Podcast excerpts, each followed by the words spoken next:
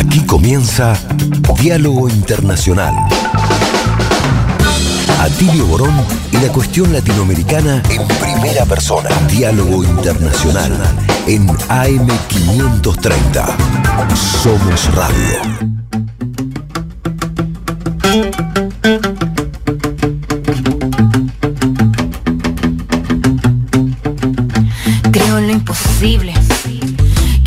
Locura más cuerda es buscar cómo ser libre. Creo en lo imposible. Que de nuestras espaldas brotarán las alas que nos harán volar invencible. Creo en lo imposible. Que el símbolo silenciará el efecto de sus misiles. Creo en lo imposible. Creo que es posible hacer de este mundo un mundo sensible. Creo en nuestros sueños como punta de lanza. El arma perfecta para nivelar la balanza. Creo en las acciones, las acciones cotidianas que te llenan de vida, te llenan de esperanza. En lo pequeño radica la fuerza, con tu cariño yo caminaré, imaginando rutinas bellas para dar vuelta al mundo al revés. Empezar por nuestra casa primero, romper con todo nuestro miedo, ser consecuente de cuerpo y de mente para alzar el vuelo por senderos nuevos. Porque tu luz cotidiana enciende la sonrisa que sale por la mañana. Creo en ti, porque veo tu fuerza inexplicable, esa justa dignidad inconmensurable. Creo en ti. Yo reafirmo que tu rabia proviene del dolor y tu lucha florece del amor. Porque en ti me veo yo. Con problemas y dilemas, con trabas, con vallas, con tropiezos y con penas. Creo en el cotidiano que hemos hecho mano, tallado con el paso de lo que caminamos. Nadie muestra su careta, sonrisas y moriquetas. Solo esconden la verdad, desarticulando la micropolítica de la vida personal.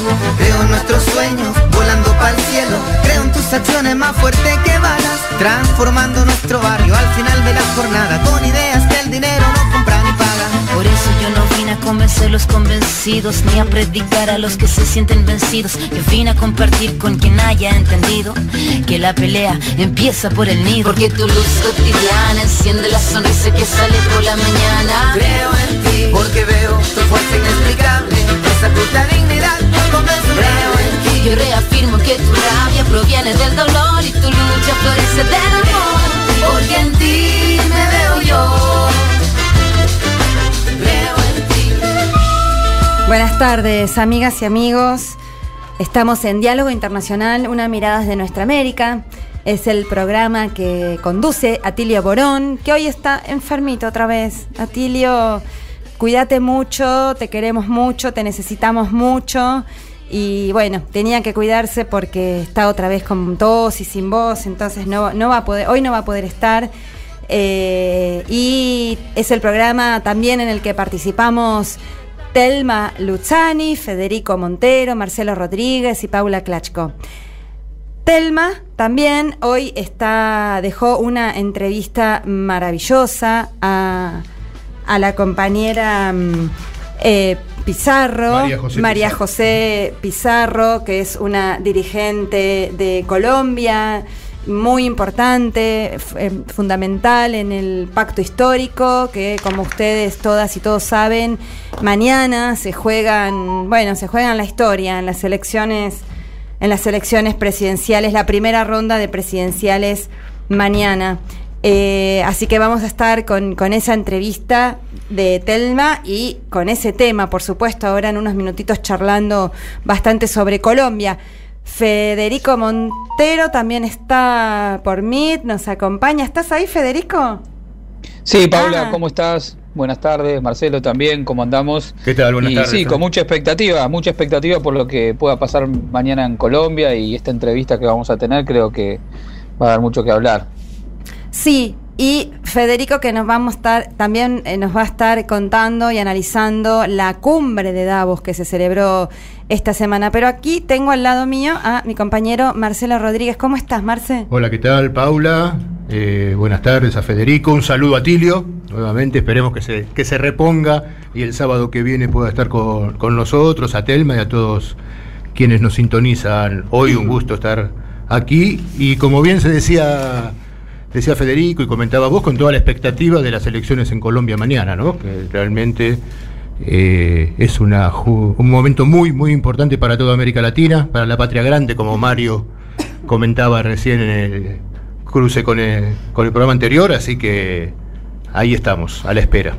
Sí, realmente mañana, 29 de mayo, em, es la primera ronda electoral que, bueno, apostamos a que Petro, Gustavo Petro y Francia Márquez ganen en primera vuelta, pero si no es posible será la segunda ronda electoral el 19 de junio, también, ahí nomás, ¿no? En unos 20 días.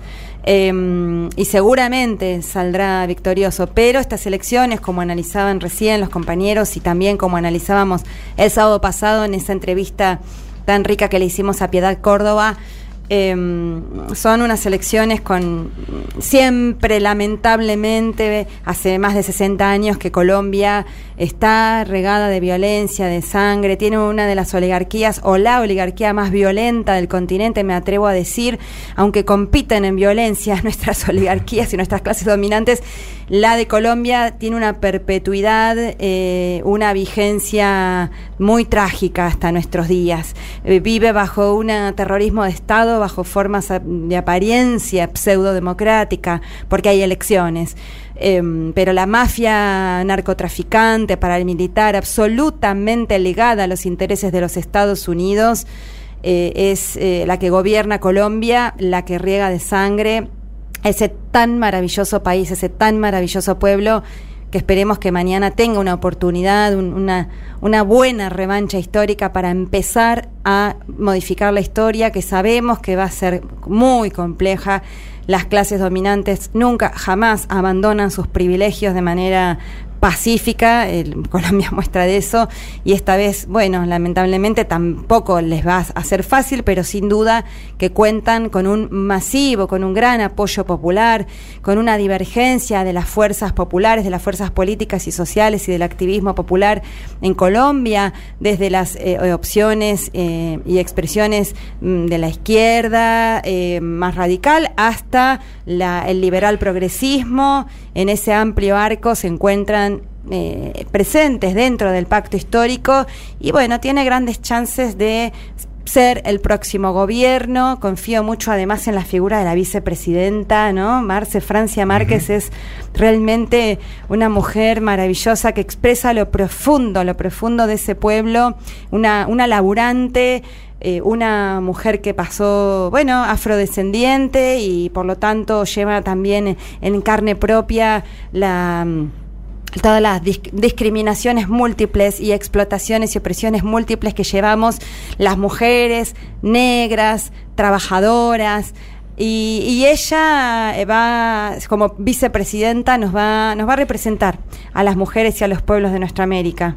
Seguro, es una fórmula la de Petro y Francia Márquez realmente muy buena y que genera muchas expectativas en un país como Colombia, que no es cualquier país en América Latina, y que no es cualquier país para los Estados Unidos, ¿no? En donde han hecho base fuerte, donde tienen siete bases militares, desde donde provocan constantemente al gobierno de Venezuela. Así que poder derrotar al uribismo y a todos los descendientes del uribismo, eh, como Duque y todos estos gobiernos conservadores pro-norteamericanos, eh, sería una gran bocanada de aire fresco para América Latina y estamos seguros que en primera o en segunda vuelta eh, esto se va a dar y va a ser una, un momento que puede ser una bisagra para la política latinoamericana. Sí, así es, sin duda. Eso, como decimos los últimos programas, en el ámbito de la política superestructural, eso sumado también a las chances que tiene Lula de volver al gobierno del gigante nuestro americano en octubre, eh, bueno, realmente sí, eh, lo que dice Marce, ¿no? Traería mucho aire fresco y renovado a nuestra América. Nuestra América, Marce, que también eh, esta semana, bueno, el plano internacional da mucho que hablar y especialmente tenemos de cara a, a, la famosa cumbre de las Américas que se está por realizar en junio de, en Los Ángeles. Ya hemos hablado mucho en este programa y se viene hablando en muchos medios acerca de la enorme exclusión y discriminación que hacen los Estados Unidos, que hace el gobierno de Biden respecto a tres de nuestros países soberanos, que son tres que han escogido un camino alternativo, desacoplándose, desalineándose del derrotero que Estados Unidos siempre pretende imponernos. Y eso les cuesta ser discriminados por su, por su camino soberano y por lo tanto no los han invitado a esta cumbre.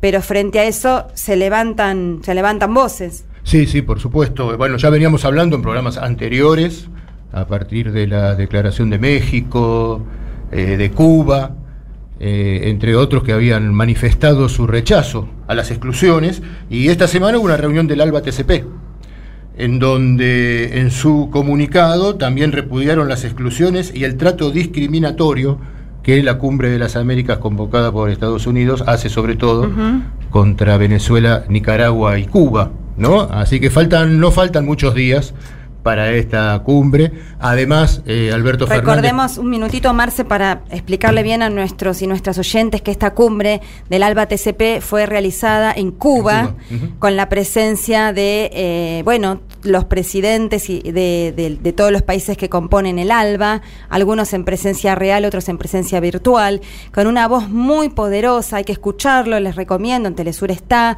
los discursos de, bueno, de Díaz Canel, de Nicolás Maduro, del presidente también de Dominica, de, de también San Vicente de las Granadinas, países del Caribe pequeños pero enormemente soberanos, de Daniel Ortega.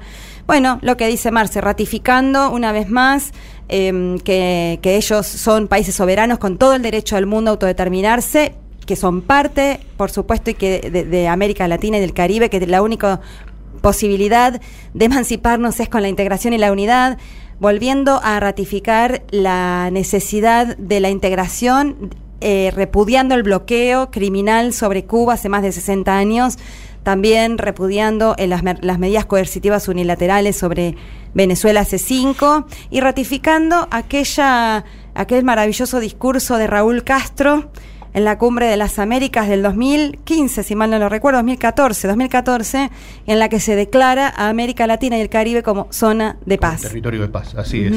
Así es. Y también, además, eh, Argentina, eh, con la presidencia pro tempore de la CELAC, que está llamando una cumbre paralela en la misma época allí en Los Ángeles. Así que, bueno, en estos días que falta para la cumbre todavía va a haber mucha tela para cortar y muchos movimientos que vamos a, tener que ir siguiendo y analizando. Lo que va quedando claro es que eh, Estados Unidos, que después de la cumbre del 2018, en la cual recordamos que Trump finalmente, aduciendo temas de seguridad, no viajó a Lima, donde hubo una contracumbre muy, muy grande, en la cual tuvimos la, oportunidad de participar allí en Lima de esta contracumbre.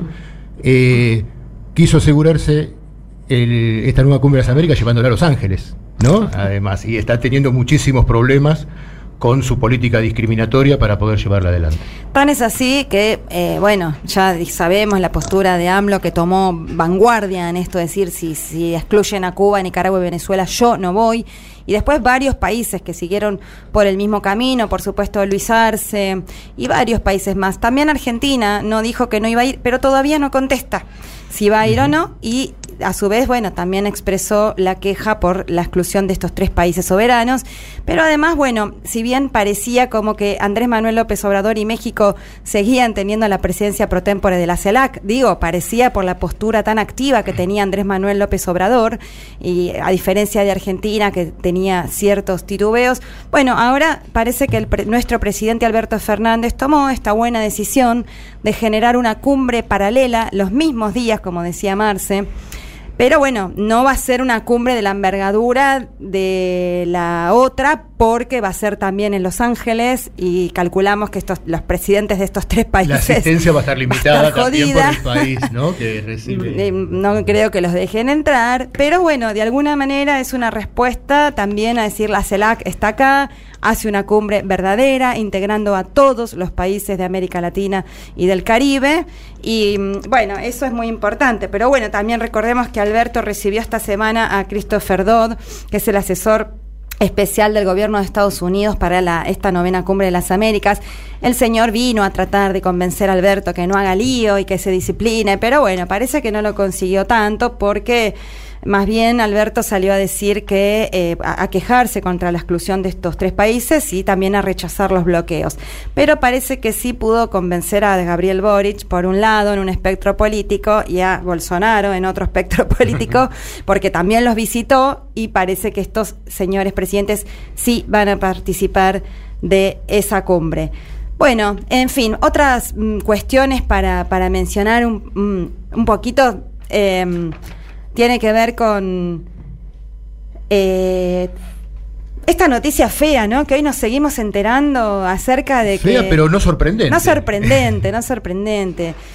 Nos enteramos de que militares argentinos durante el gobierno de Macri fueron a entrenarse ni más ni menos que al Reino Unido, que a Inglaterra, ¿no? Un país que eh, mató a 600 soldaditos nuestros, que hundió como crimen horroroso de, guerra, como decía, leía Alicia Castro esta mañana, eh, con el hundimiento del general Belgrano. Bueno, nos enteramos que además de firmar un tratado, el Foradora, el Foradori Duncan, estando borracho, nuestro vicecanciller Foradori, además también habilitó con eso que nuestros militares fueran a entrenarse ni más ni menos que a ese país. Además de los tantos negocios que le habilitaron, eh, sacando los límites para la explotación petrolera en nuestro mar argentino. También nos enteramos, Marce, que en Uruguay, lamentablemente, el gobierno de derecha de Uruguay también habilitó ahora a tener entrenamiento con las Fuerzas Armadas estadounidenses y también británicas. sí, algo que viene Sí, eh, también en algunos programas anteriores estuvimos tratando el tema de la ley de urgente consideración y del referéndum que se llevó adelante en Uruguay contra algunos artículos de la ley de urgente consideración. Algunos de los artículos que quisieron ser vetados y que por muy poquitos votos, por 21.000 votos, votos se perdió ese plebiscito, son justamente los que habilitan en política de defensa y seguridad que ahora eh, puedan ir eh, militares extranjeros de Estados Unidos a dar en territorio uruguayo eh, cursos de formación para los militares. ¿no? Era uno de, de, los grandes riesgos que se denunciaba desde el Frente Amplio y desde los sectores gremiales de la PIT-CNT que impulsaron el referéndum y, y que figuraba en esta ley de urgente consideración. Así que bueno, lamentablemente eh, al ser aprobada, aunque sea por muy poca diferencia, está habilitando al gobierno uruguayo para llevar adelante estas medidas. Bueno, seguiremos analizando esto, enseguida volvemos. Diálogo Internacional, hasta las 20 en AM530. Somos Radio.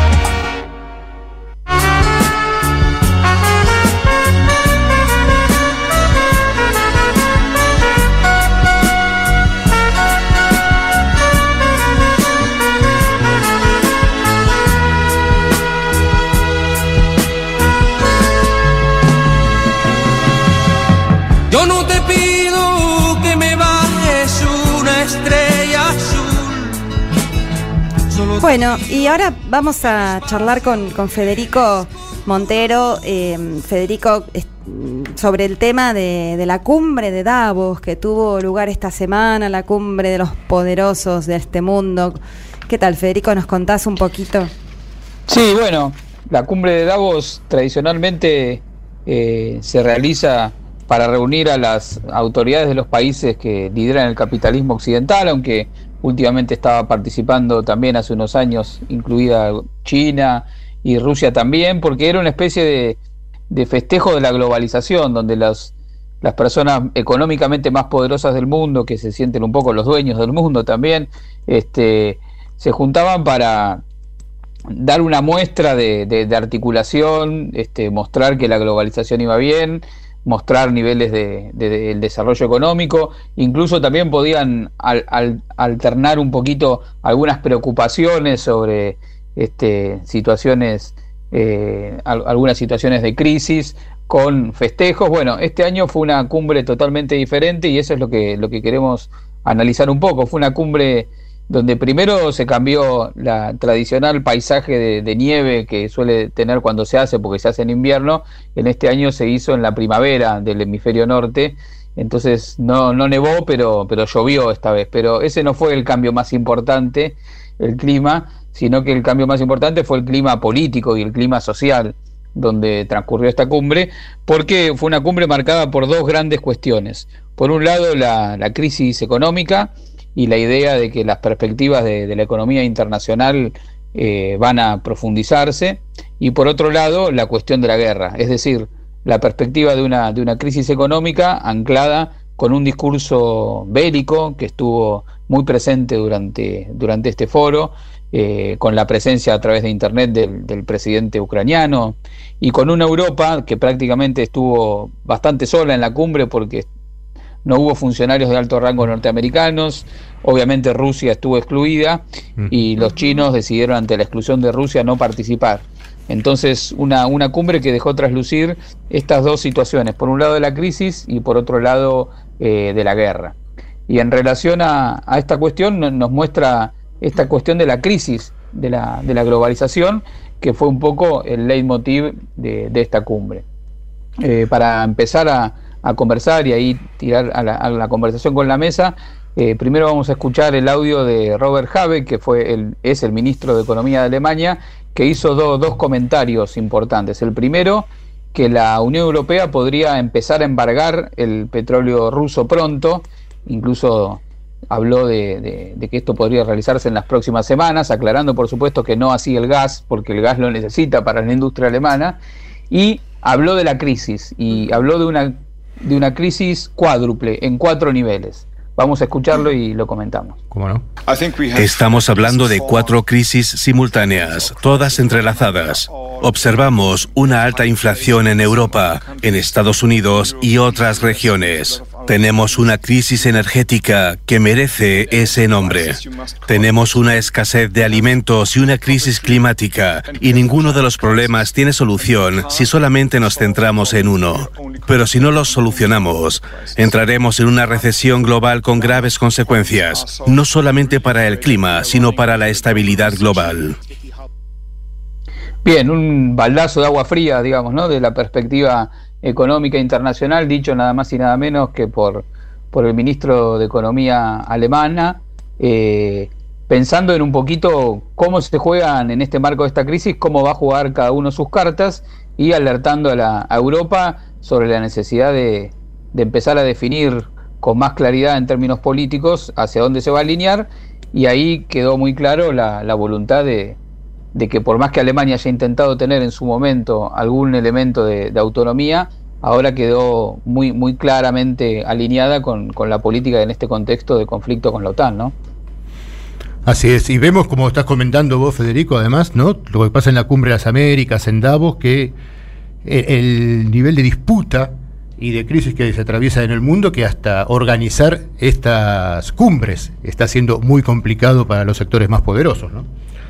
Así es. Y esta preocupación por la crisis de la globalización también incluso llegó a, a, las propias bocas del Fondo Monetario Internacional, uno de los instrumentos este, que se diseñaron después de la Segunda Guerra Mundial y que terminaron actuando como poleas de transmisión de la política de la globalización encarnada por el capital y, el capitalismo occidental, que organizaron un panel con un documento que se discutió mucho que, que tiene este elocuente título por qué debemos resistir la fragmentación geoeconómica y cómo. Es decir, nos damos cuenta que la globalización está en crisis, nos damos cuenta que esto es medio irreversible, bueno, ¿qué podemos hacer frente a esto? ¿no?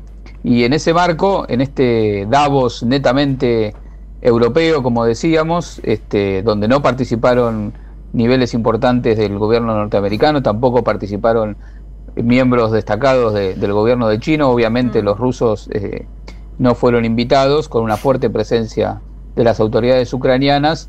Eh, un, dato de color antes de, avanzar con el informe. Eh, en, Davos suele haber una casa rusa donde se reunían las autoridades y los representantes rusos. Fue rebautizada este año como la Casa de los Crímenes de Guerra Rusos. Con eso este, ya, ya tenemos una idea del crimen que, del, clima que, que imperó en la, en la reunión. Pero bueno. ¿No pusieron una casita de los crímenes, una casota de los crímenes ucranianos, de los, de los nazis no, ucranianos? Esa no, no. Ah, de hecho, los ucranianos llevaban la, voz cantante en esta, en esta reunión. Bueno, la otra dimensión importante de la que se habló, además de entonces de la cuestión de la crisis, es que en esta crisis hubo ganadores y perdedores y hubo lugar dentro de, dentro de la discusión de Davos para un informe de Oxfam, la, una organización que viene analizando el crecimiento de las desigualdades en el mundo. Se dio a conocer en el marco de Davos un informe donde un, nuevo informe de Oxfam que afirma que la crisis no afecta a todos por igual y que indica que mientras el costo de los productos básicos aumenta constantemente, como estamos viendo, incluso con los niveles de inflación producto del,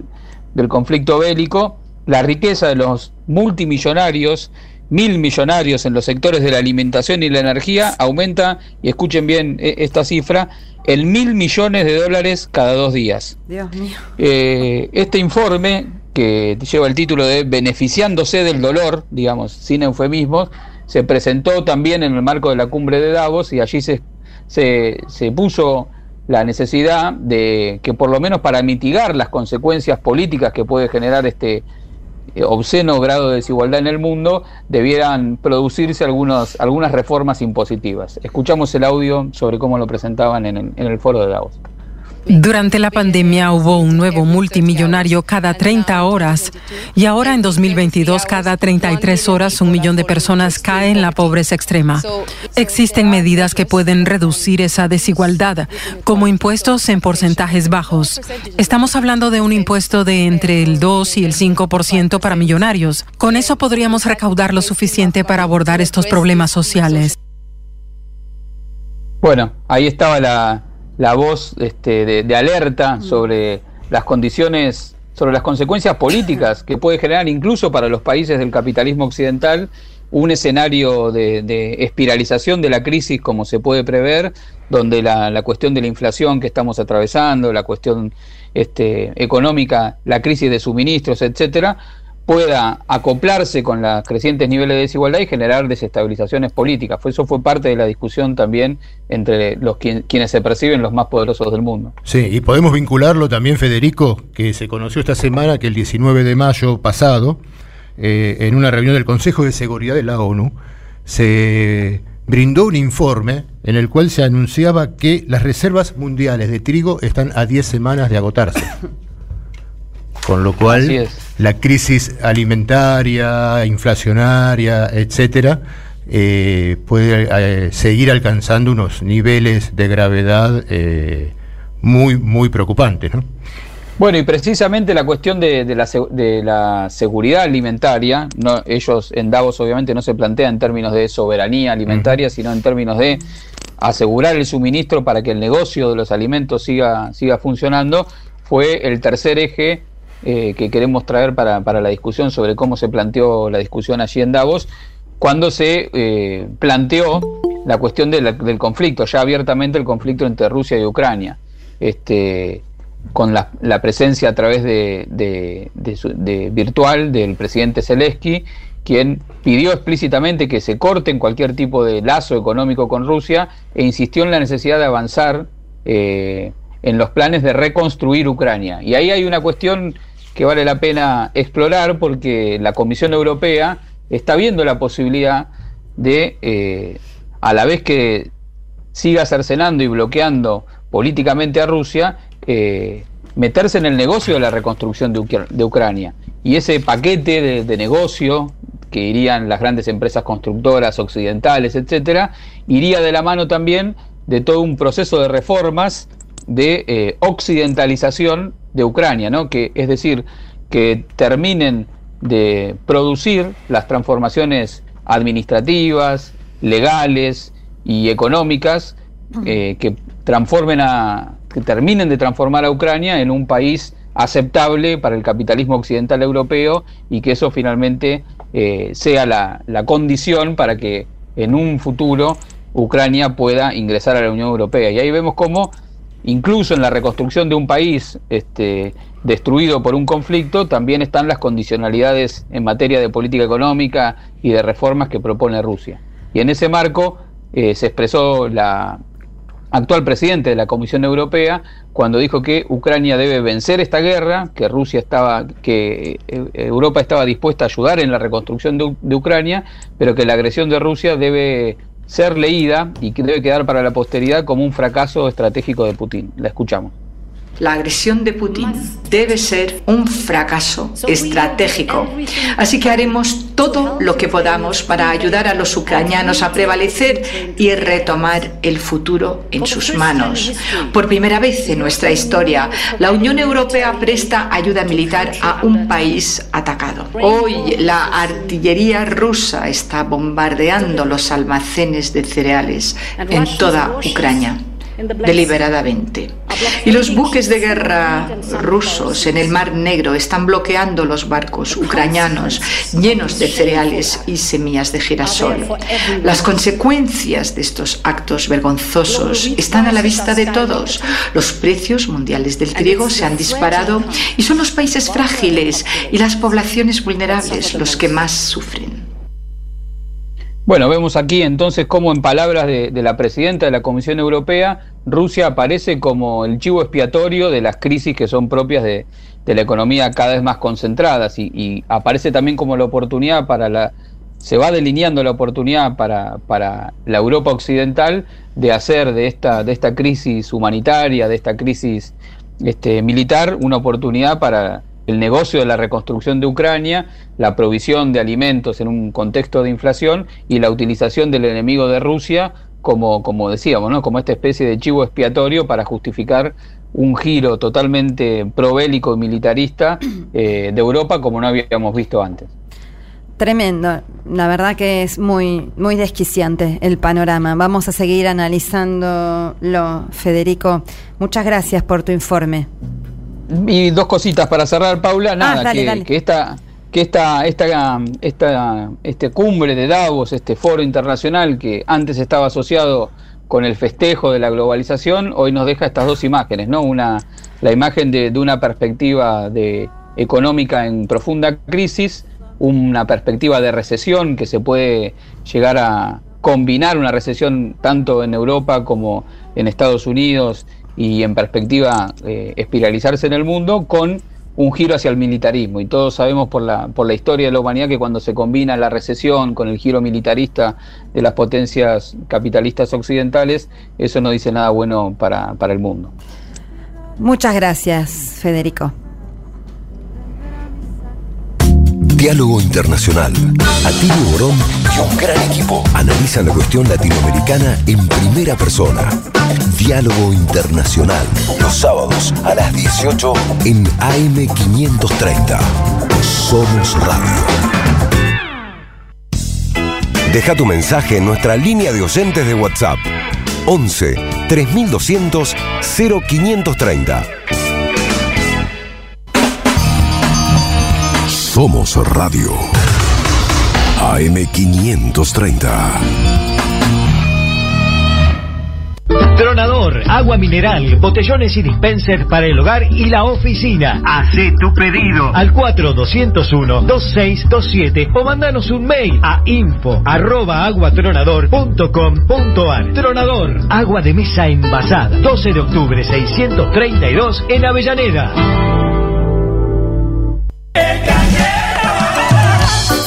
Mucho mejor que comprar bolsas herméticas es hacer herméticas todas las bolsas. Con Cangrejito, el único broche cierra bolsas que sella herméticamente bolsas, paquetes, sachets y tetrapacks.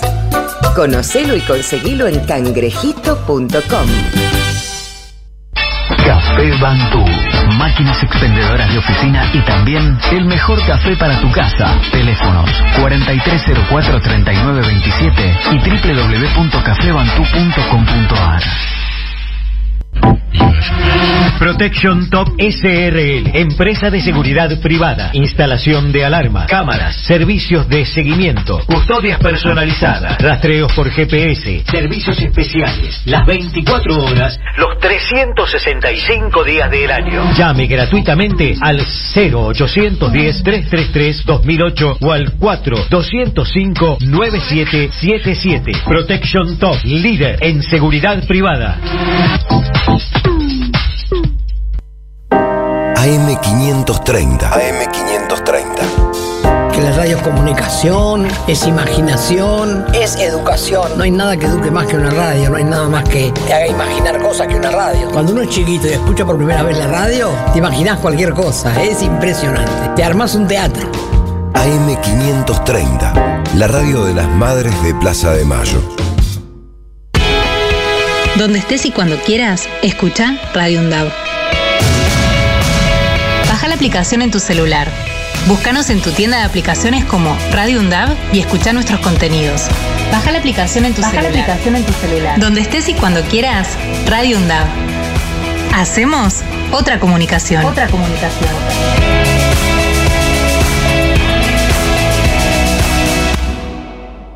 Diálogo Internacional.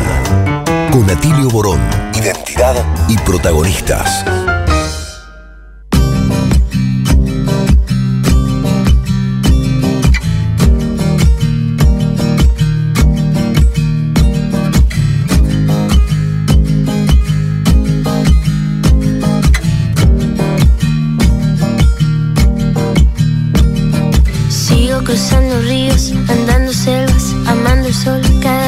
Sigo sacando espinas de lo profundo del corazón. En la noche sigo encendiendo sueños para limpiar con el humo sagrado cada recuerdo. Cuando escriba tu nombre en la arena blanca con fondo azul, cuando mire el cielo en la forma cruel de una nube gris, aparezcas tú. Una tarde subo una alta loma, mire el pasado, sabrás que no te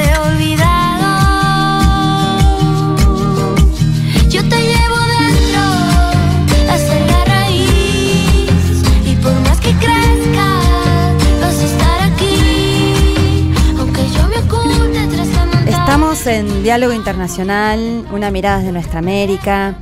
Y antes de seguir, quiero agradecer a nuestro operador Charlie Escalante y a nuestro productor que está aquí con nosotros, el querido Mario Giorgi, y también a todo el equipo de producción, a Noelia Giorgi, a Rodolfo Amaui, a Juan Pablo Fierro, que parece que también está enfermuchi. Juanpi, también cuídate mucho, vos también, ¿cómo estamos? eh?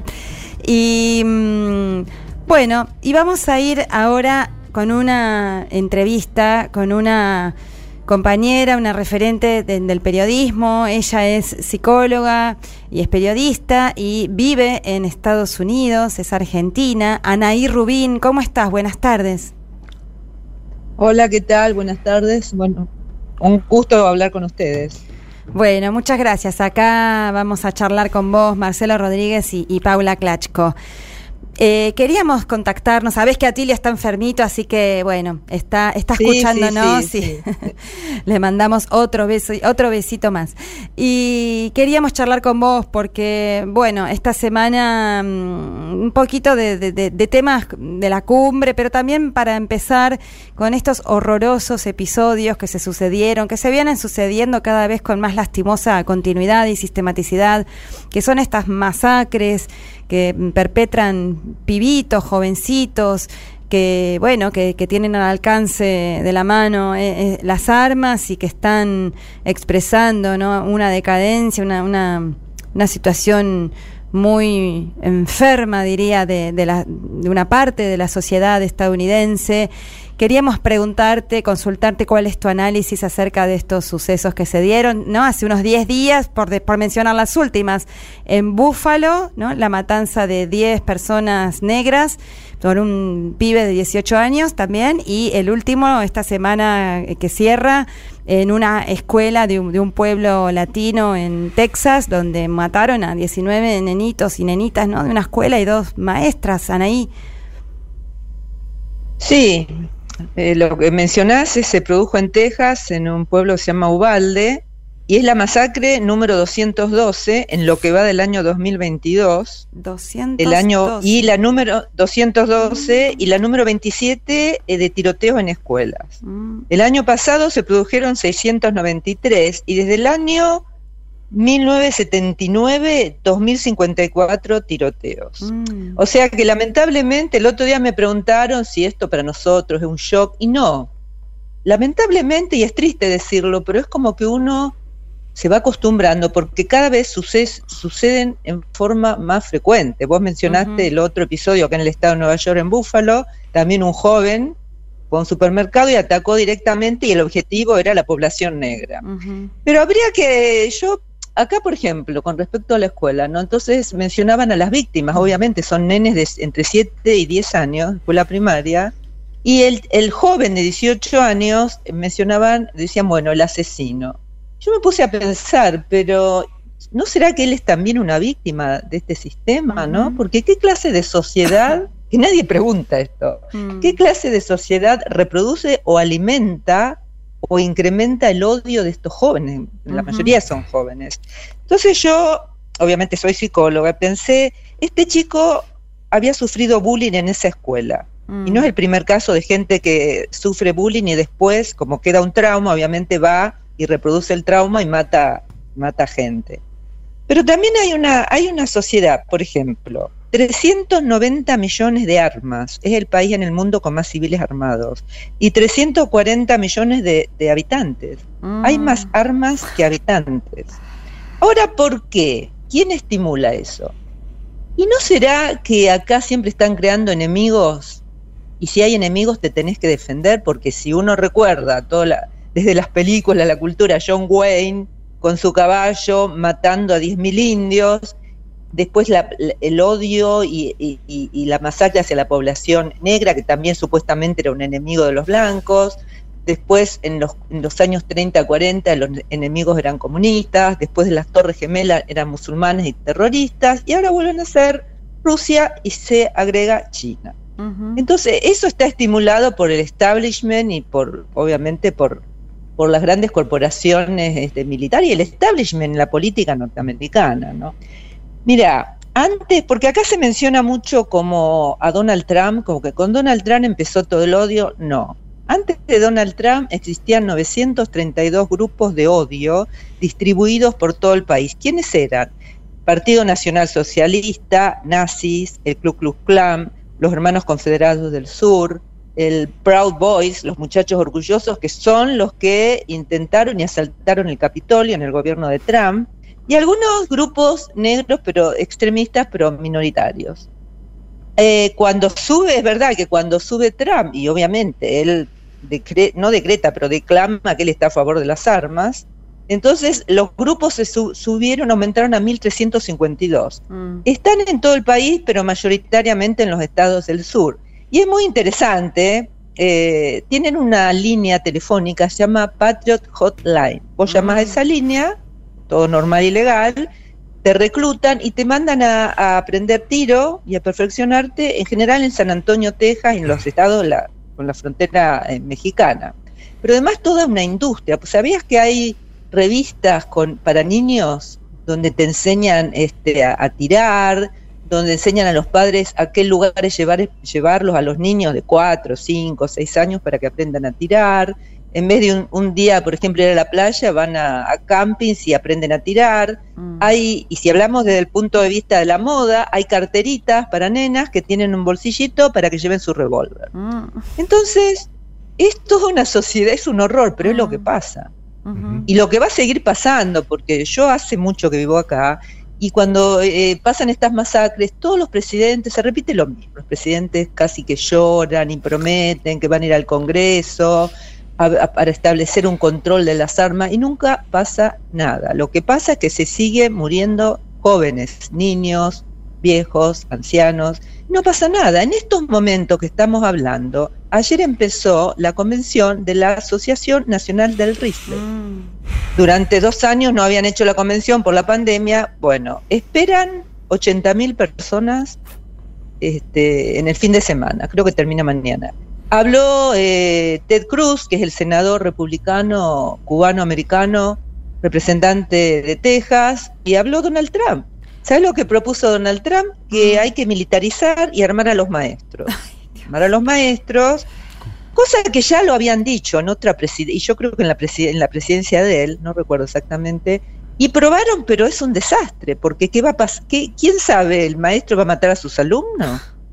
Y además lo que dice Trump, bueno, hay que poner, hay que, a- a- tiene que haber una sola entrada o salida en la escuela y tiene que haber guardias armados. Ya pasa esto en Nueva York. Mm. Hay guardias armados y hay detectores de armas en todas las escuelas y sin embargo no pueden parar las masacres. Por ejemplo, ahora en Nueva York, que no es un estado, es un estado con control de armas, pero las armas vienen del sur y se venden en el mercado negro. Entonces tenemos un nuevo alcalde, que es un afroamericano conservador, demócrata, Eric Adams. Hay situaciones de emergencia por la cantidad de violencia que hay en Nueva York. Esto no pasaba de los 80 acá. La gente tiene miedo de tomar un tren, porque hace un mes y medio un señor afroamericano también, de 56 años, se vistió como para ir a la guerra, entró uno de los, a un tren en el horario pico en la mañana, tiró bombas, destruyendo bombas de humo y hirió, no sé cómo no, fue, no mató a nadie, 23 personas. Entonces la Mm. gente acá tiene mucho miedo. Es y también hablando, Mm. sí, y, y hablando de la Asociación Nacional del Rifle, sabes que es la principal industria del lobby. Mm. Eh, reparten 60 millones de dólares por año a demócratas y a republicanos, ahí no hay grieta. Ahí y además invierte mucho en campañas. Y ahí se entiende por qué realmente los presidentes sean de un partido o del otro, que en definitiva son los dos partidos del mismo Estado profundo estadounidense, no, no dicen, no gritan como decís vos, pero no, no hacen nada contra esta asociación criminal, realmente.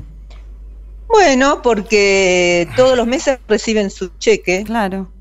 Eh, no tengo en este momento, pero lo podría conseguir perfectamente, quiénes y cuánto dinero reciben, pero 60 millones de dólares por año es mucho dinero. Pero si nos ponemos a pensar, por ejemplo, hay 10 corporaciones eh, armamentistas, las más grandes del mundo. Cinco están en Estados Unidos. Dos de ellas, una es Boeing, que son una de las más famosas, la otra es, la otra es Lockheed Martin. ¿Sabes cuánto ganan? 44 44 mil billones de dólares por año. Ujú. 35 mil empleados. ¿A alguien le parece que se van a preocupar por la muerte de 20, 40, 60 chicos? No, claro.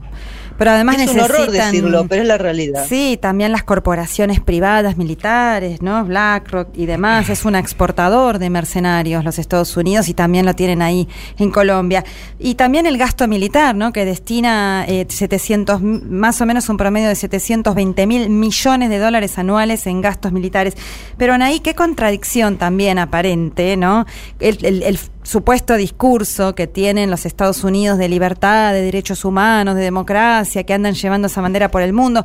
Ahora supuestamente la excusa que usan para no dejar, eh, para no invitar y para excluir de la, de la cumbre de las Américas a Cuba, Venezuela y Nicaragua es su, esta en nombre de la supuesta violación de derechos humanos y en fin y eh, dictaduras y bueno realmente qué contradicción con esta realidad tan espantosa que vos estás mencionando.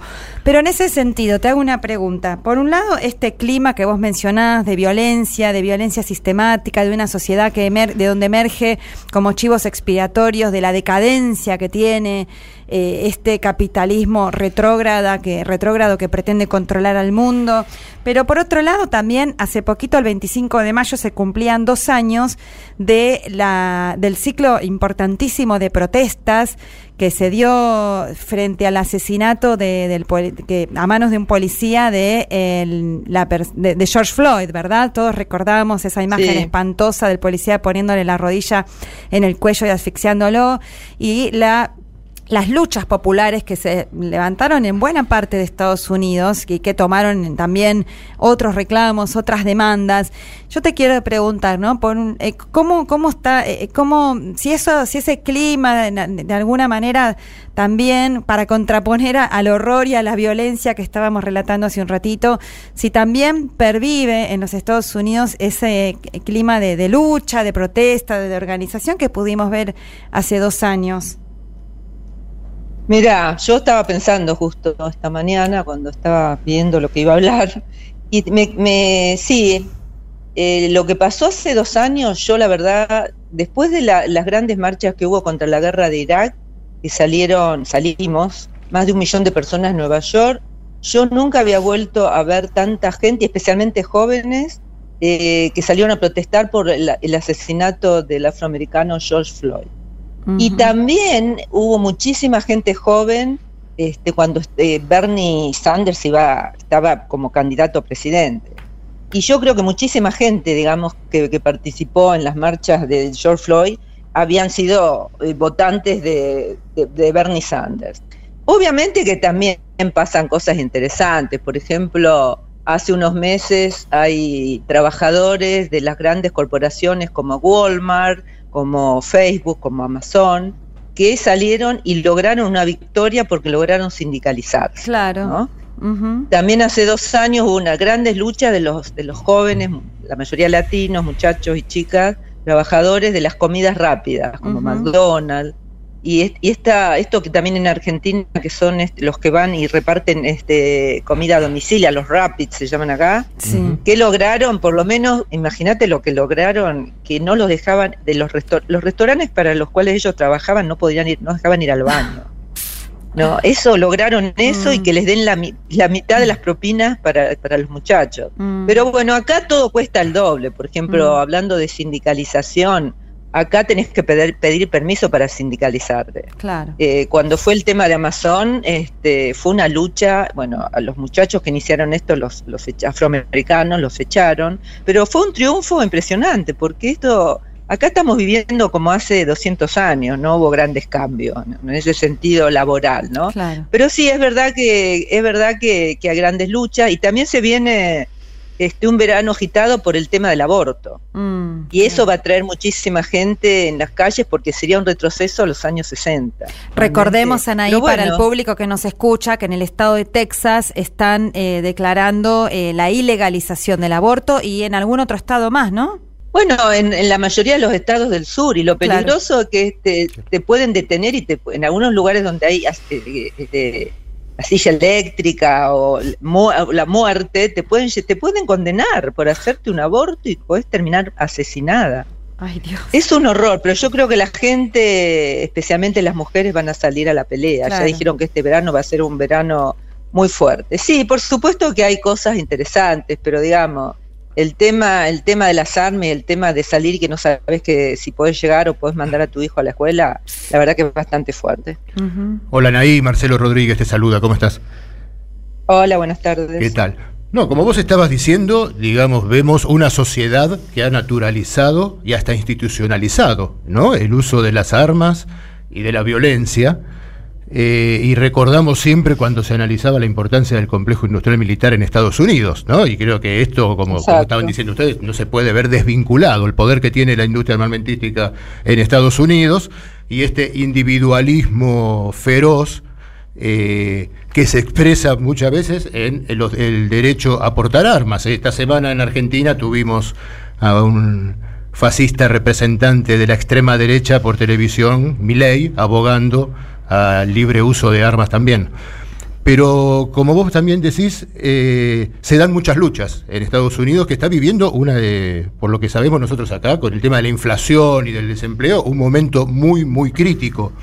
Eh, más allá de esto que vos nos contabas, de estas luchas por la sindicalización, etcétera, ¿se ve algunos eh, espacios de organización de distintos sectores para poder eh, llevar adelante estos reclamos de forma más duradera en el tiempo y que quizás puedan tener una influencia en la política más fuerte? Vos dijiste una palabra clave, la división. ¿Vos sabías que en Estados Unidos una vez en la historia se produjo una huelga general? Y la produjo un eh, militante mexicano, militante del campo, que se atravesó de California a Nueva York. La única huelga general, porque está todo dividido. Yo creo que el sindicato más fuerte que hay es el llamado el 1199, que es el sindicato de la salud. Hay organizaciones, hay organizaciones dentro del Partido Demócrata, hay lugares, gente más progresista, como Bernie Sanders, que está luchando en todo momento, está ahí presente. Pero bueno, y un grupo de 10 o 12 nuevos este, legisladores, que la verdad que esos, empezando por eh, Alexandria Cortés, de acá del Bronx, en Nueva York, pero el problema es que están, este, no, son movimientos separados y es muy difícil eh, unificarlo. Muy Vos dijiste algo importante, Isaac, vos dijiste algo importante. Acá hay una inflación como del 8,5 más o menos, que no se veía desde, no sé, hace 40 años. Y la verdad que es imposible, imposible, la los trabajadores que a duras penas ganan 15 dólares la hora, los que ganan, tienen que tener un trabajo o dos trabajos Y ahora yo dije hace un ratito que estamos en situación de emergencia, pero no solamente por la violencia, ¿sabes por qué? Porque no hay leche fórmula para los bebés. No sé si... No hay leche fórmula para los bebés y la, la, mitad de la gente que compra eso son las madres que reciben cupones de comida y son las, las mujeres pobres y vulnerables. ¿Y por qué no hay? Bueno, porque el 40% lo producía una fábrica, cerró porque estaban, encontraron contaminación, murieron dos bebés, y entonces ahora no hay, no hay. Eh, el domingo pasado recibió el, el país 45 mil kilos de leche fórmula que vino de la corporación Nestlé de Suiza. Y ahora sacaron a la luz la ley, la, una ley que era de la Segunda Guerra Mundial, que era que se pueden, por ejemplo, obligan a, las fuerzas militares a usar eh, aviones comerciales. Eh, entonces van a traer de las bases militares alemanas, van a venir, va a venir mucho más kilos de, de leche fórmula porque no hay y se pueden, hay chicos que no pueden tomar, ya saben, bebés no pueden tomar leche entera. Uh -huh. Y vos, yo me, yo me acordaba cómo acá muchos ironizaban sobre Venezuela y Cuba, y sacaban fotos, que no había esto, que no había comida. Bueno, yo quisiera saber si ellos van a poner las fotos de los estantes vacíos en los supermercados y en uh -huh. las farmacias. Y en las grandes farmacias están racionalizando la leche en fórmula. Vos decís, mm. ¿cómo? Estados Unidos, el país, el país este, más poderoso de la tierra, bueno, eso también es lo que está pasando acá.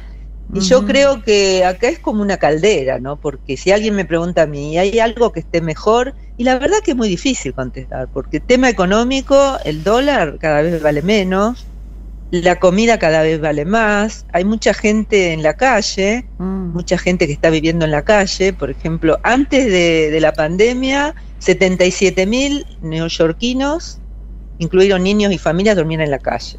Y no hay la cantidad suficiente de refugios, ¿no? Claro. Entonces el alcalde nuevo trata, como ahora viene la época del turismo, trata de, de, de mandarlos a los barrios, mm. al Bronx o, o a Queens, ¿no? Para que no se vean. Pero la verdad que estamos viviendo un momento interesante porque yo creo que estamos viendo la decadencia mm. de, del imperio, pero por el otro lado muy temible. Muy difícil. Uh -huh. y, uh -huh. y, quería mencionarles, si tengo un minuto, me parece algo Ten, importante, sí. que el, el, Congreso aprobó 40 mil millones de ayuda a Ucrania. Claro. Y fíjate que hay un paquete de 58 mil millones para ayudar a los pequeños comerciantes que fueron devastados por la pandemia y 20 mil millones de ayuda para construir, para fabricar vacunas y medicamentos para población con problemas este, inmuno, inmunos. Uh -huh. Y esos dos paquetes no fueron aprobados y eso sí que trae este, mucha rabia en la gente. Pero lo de Ucrania sí. Puede, quedan claras cuál es la puede prioridad. Ser ¿no? A un laburante que no puede comprar un, un, kilo de carne o pescado que le digan que van a mandar 40 mil millones no, a Ucrania. Y lo peor y es eso, que eh, yo creo mm, sí, que lo votaron los demócratas, ¿no? También en, en, digo un, hubo un voto unánime a favor de ese sí. envío. Eso es muy hubo, lamentable. Sí, mm. sí, eso la verdad que, mm. bueno, siguiendo las políticas de Biden, sí. que la verdad que deja bastante. La gente esperaba mucho más de Biden. En fin, la verdad que esperaba más de más, lo mismo, evidentemente. Exacto, Gobierna un exacto. solo partido, el partido del capital concentrado. Bueno, Anaí, muchísimas gracias por esta entrevista. Esperemos que ahora eh, la organización que vos, que vos mencionás que está presente, aunque de manera fragmentada, pero está, ese, esa, esa juventud que se movilizó hace dos años, esté muy presente en la contracumbre de las Américas que se va a realizar paralelamente en Los Ángeles al mismo tiempo que se produce esa cumbre excluyente. Se va a realizar la, la contracumbre de los pueblos en la calle, así que esperemos que, que, allí se muestre la, lo lindo del pueblo estadounidense que también está en sus trabajadoras y trabajadores y referentes populares como vos. Muchísimas gracias, Anaí. Bueno, hasta luego. Un saludo a todos. Gracias. Hasta luego, gracias. Diálogo Internacional. Atilio Borón y la cuestión latinoamericana en primera persona. Somos Radio. AM530. Tronador, agua mineral, botellones y dispensers para el hogar y la oficina. Hacé tu pedido al 4201-2627 o mandanos un mail a info arroba aguatronador.com.ar. Tronador, agua de mesa envasada. 12 de octubre 632 en Avellaneda. No hay nada más lindo que ver a tus hijos felices. Por eso yo elijo fideos Marolio, que le dan sabor y frescura a las alegrías de todos los días. Spaghetti, rigati, moños, tirabuzón. Mamá, te amo. Marolio, una de las marcas más elegidas por los argentinos. Argentina trabaja por una nueva ley de discapacidad y es fundamental la participación de todas y todos. Súmate a las audiencias públicas o manda tus aportes y opiniones por mail. Toda la información en argentina.gov.ar barra Andis. Agencia Nacional de Discapacidad. Argentina Presidencia. Es tiempo de escuchar. Es tiempo de hablar. Es tiempo de parar. Es tiempo de avanzar. Es tiempo de resistir. Es tiempo de ser libres. Hace cinco años recuperamos un medio pensado y administrado por sus trabajadores y trabajadoras. Somos dueños de nuestro diario porque somos dueños de nuestras palabras. Tiempo argentino. Es tiempo. Asociate a nuestra comunidad www.tiempoar.com.ar. Café Bantú. Máquinas expendedoras de oficina y también el mejor café para tu casa. Teléfonos 4304-3927 y www.cafebantú.com.ar. Protection Top SRL, empresa de seguridad privada, instalación de alarma, cámaras, servicios de seguimiento, custodias personalizadas, rastreos por GPS, servicios especiales, las 24 horas, los 365 días del año. Llame gratuitamente al 0810-333-2008 o al 4-205-9777. Protection Top, líder en seguridad privada. Maxi Consumo es el supermercado mayorista que elegís y confías. Siempre trabajamos para darte lo mejor. Atención personalizada, el mejor surtido y variedad con todos los medios de pago. Maxi Consumo crece en todo el país, siempre junto a vos. AM530. Somos cultura. Somos radio. Toma aire.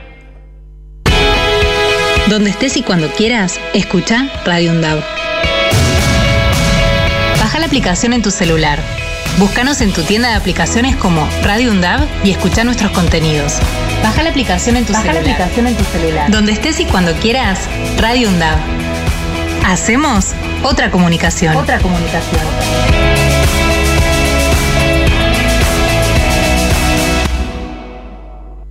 Diálogo Internacional. Atilio Borón en AM530. Somos Radio. Si preguntan quién soy, qué llevo a dónde voy, de Tierra Santa. Soy de donde nací, donde voy a morir, mi Tierra Santa.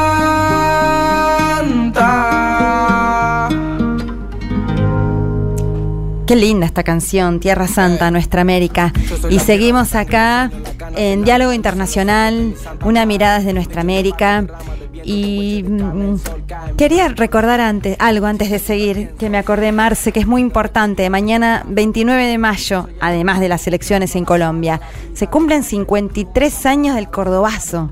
Después podemos hablar un poquito al final del programa. Esa lucha enorme del pueblo cordobés contra la dictadura militar de Onganía, que fue el principio del fin del onganiato. Después, después lo hacemos nuevamente referencia. Pero ahora vamos a abordar el tema justamente de las elecciones en Colombia, tan estratégico para nuestra América y para la vida de las y los colombianos.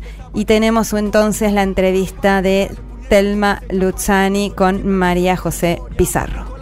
Bueno, hoy vamos a tener la suerte de entrevistar a María José Pizarro.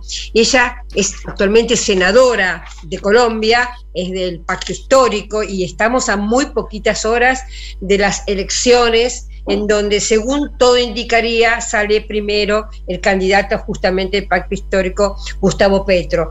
Eh, María José es artista plástica y política y tiene una historia muy vinculada a la política y a los dramas y a los peligros y a la violencia de Colombia porque su papá, Carlos, fue uno de los últimos comandantes del M-19 antes de que este esta organización hiciera un acuerdo de paz incumplido por parte del gobierno de Colombia y poco después, a pesar de haber hecho este acuerdo y siendo candidato a la presidencia, fue asesinado brutalmente en, un, en una celada, podríamos decir, ¿no? en, una, eh, en, en un plan siniestro.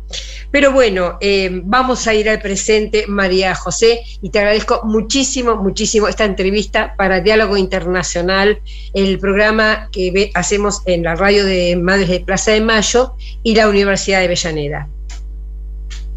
No, a ti muchísimas gracias por la invitación, Telma, y bueno, un saludo a todas las personas que que leerán, que verán, que escucharán esta entrevista.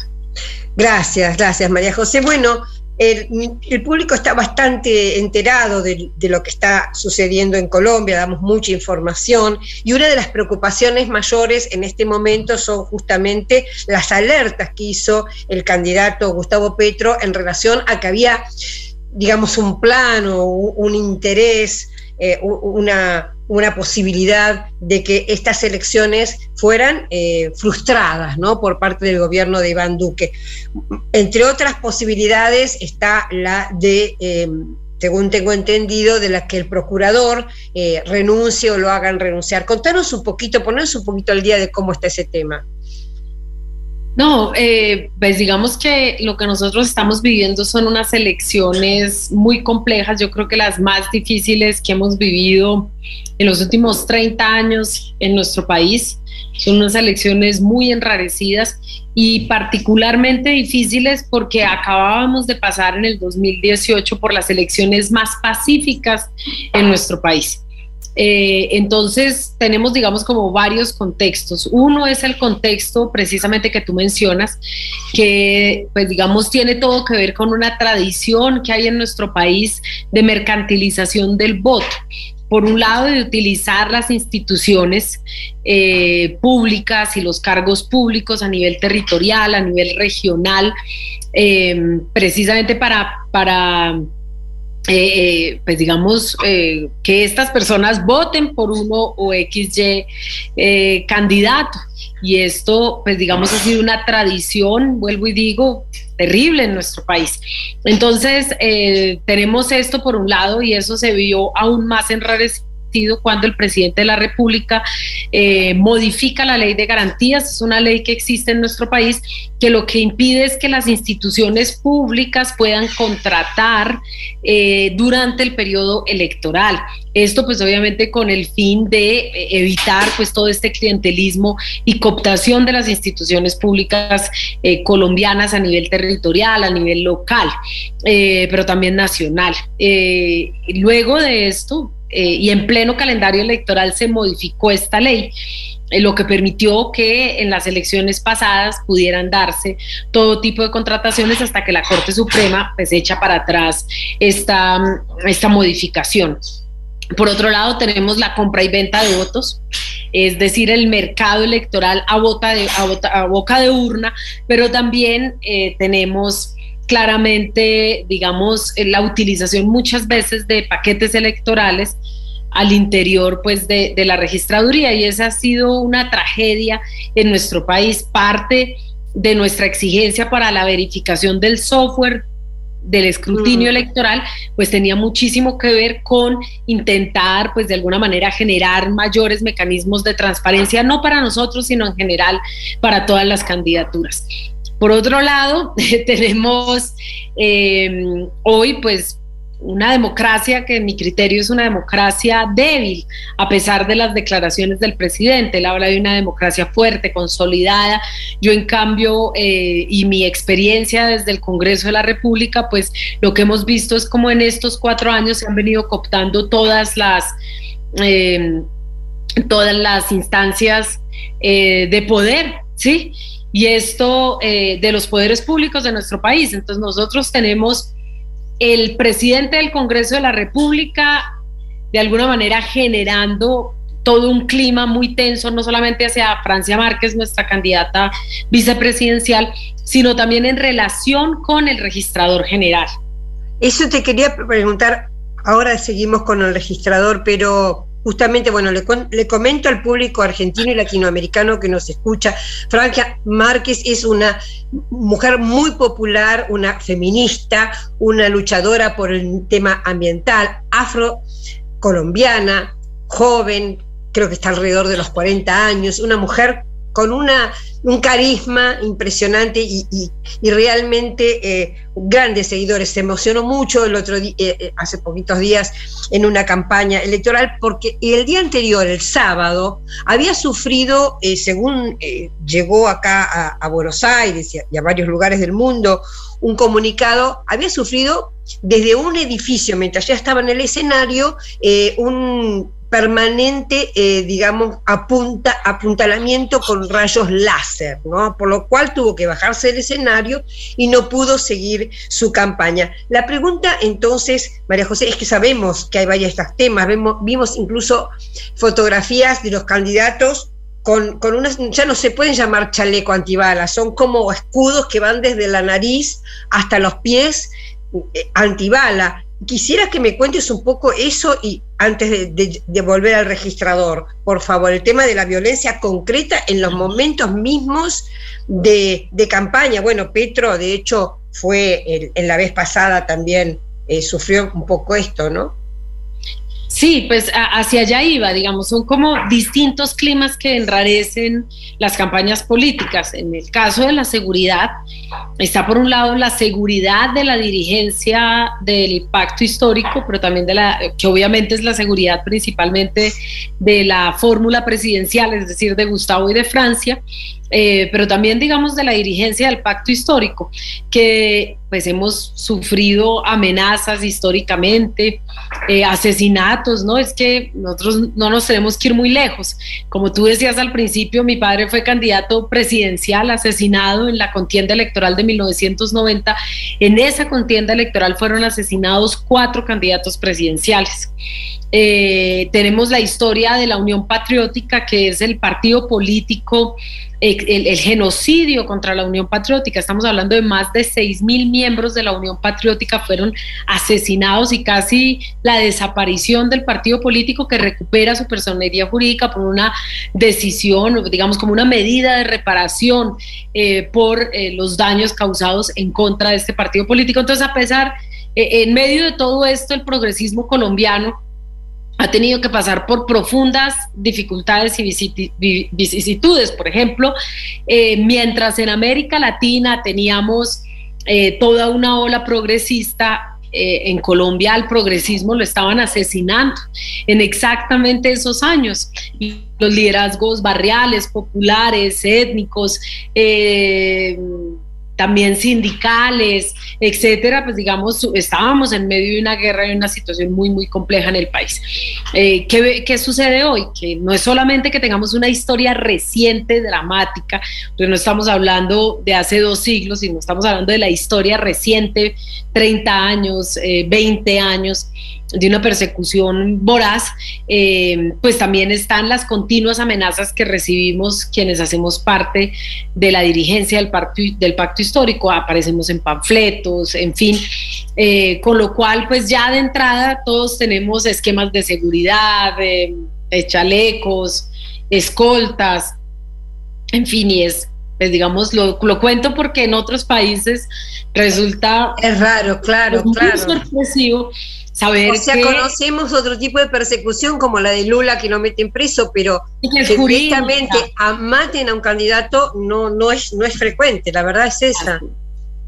Eh, luego, pues además de esto, eh, tenemos un clima en el país que es muy difícil en estos momentos, eh, lejos de transitar hacia la paz y, y pues digamos lo que suponía eh, hacer una contienda en paz como la que vivimos en el 2018 y tendríamos que estar en una continuación de una contienda electoral de esas características. El clima se ha enrarecido muchísimo. Tuvimos hace unos, unos 10, 15 días un paro militar armado que paralizó nueve departamentos del norte de nuestro país. Esto implica, pues digamos, la inactividad de los miembros de la fuerza pública y el control total de hombres armados del clan del Golfo, control controlando toda la zona norte de nuestro país, nueve departamentos en concreto, pero además hay muchos departamentos en los que se tiene que hacer campaña en condiciones muy complejas. Yo te pongo un ejemplo, yo acabo de salir de mi, de nuestra propia campaña, que fueron las campañas al Congreso de la República, y en departamentos en los que yo estuve, concretamente en algunos de los que estuve, Cauca, Valle, pues eh, en todos los lugares donde yo estuve, mataron, a alguien antes, el día antes o el día después, o mientras yo estaba llegando, o, se dieron atentados. Quiere decir que esa es la, el, las condiciones en las que nosotros tenemos que hacer campaña, que son condiciones de verdad completamente distintas, pero además difíciles. Eh, a esto le sumas, la semana pasada fue asesinado nuestro coordinador regional de la campaña en el municipio de Bolívar, Cauca. Em, y eh, pues digamos empiezan a sucederse digamos actos de hostigamiento. Y obviamente un plan un plan para asesinar a, Gustavo Petro que fue verificado em, por las por la gente nuestra en el que em, pues digamos se sabe que pues hay un plan para asesinarlo y estaban esperando que paráramos la actividad en la plaza pública. Eso nos obligó, por un lado, a decir, bueno, no salimos como sucedió en 1990, tampoco eh, se pudo lograr la transformación en ese momento, o se toman todas las medidas y el gobierno realmente se pone la camiseta para intentar por lo menos brindar unas mínimas garantías. Eso pues obviamente obliga a que ustedes hayan visto como en el cierre de ayer, no solamente eran dos escudos eh, blindados, sino una, una tril blindado. ¿Sí? Sí, sí. que pues básicamente... Entonces, hasta perdón, ¿crees que entonces hasta el último momento, hasta el 29 de mayo mismo, puede haber una situación así de esa gravedad como un crimen? Por supuesto, claro que podría darse, el cuidado tiene que ser máximo y además, eh, como te digo, no solamente hasta el 29, hasta el mismo día de la posesión. En el caso de que ganemos las elecciones ahora el 29 de mayo, pues hasta el 7 de agosto, que es la posesión, hasta ese día tendremos también que tener todo el cuidado. Como te digo, no solamente él, Francia también y toda la dirigencia del pacto histórico. Bueno, querida María José Pizarro, vamos a un corte y volvemos. Diálogo Internacional en Venezuela, en la Radio del Sur. Los martes, 3 pm. Escuchanos en las emisoras FM de Caracas, La Guaira, Valencia, Barquisimeto, Trujillo, El Tigre, Calabozo, Rubio y Palmira. Diálogo Internacional en la Radio del Sur.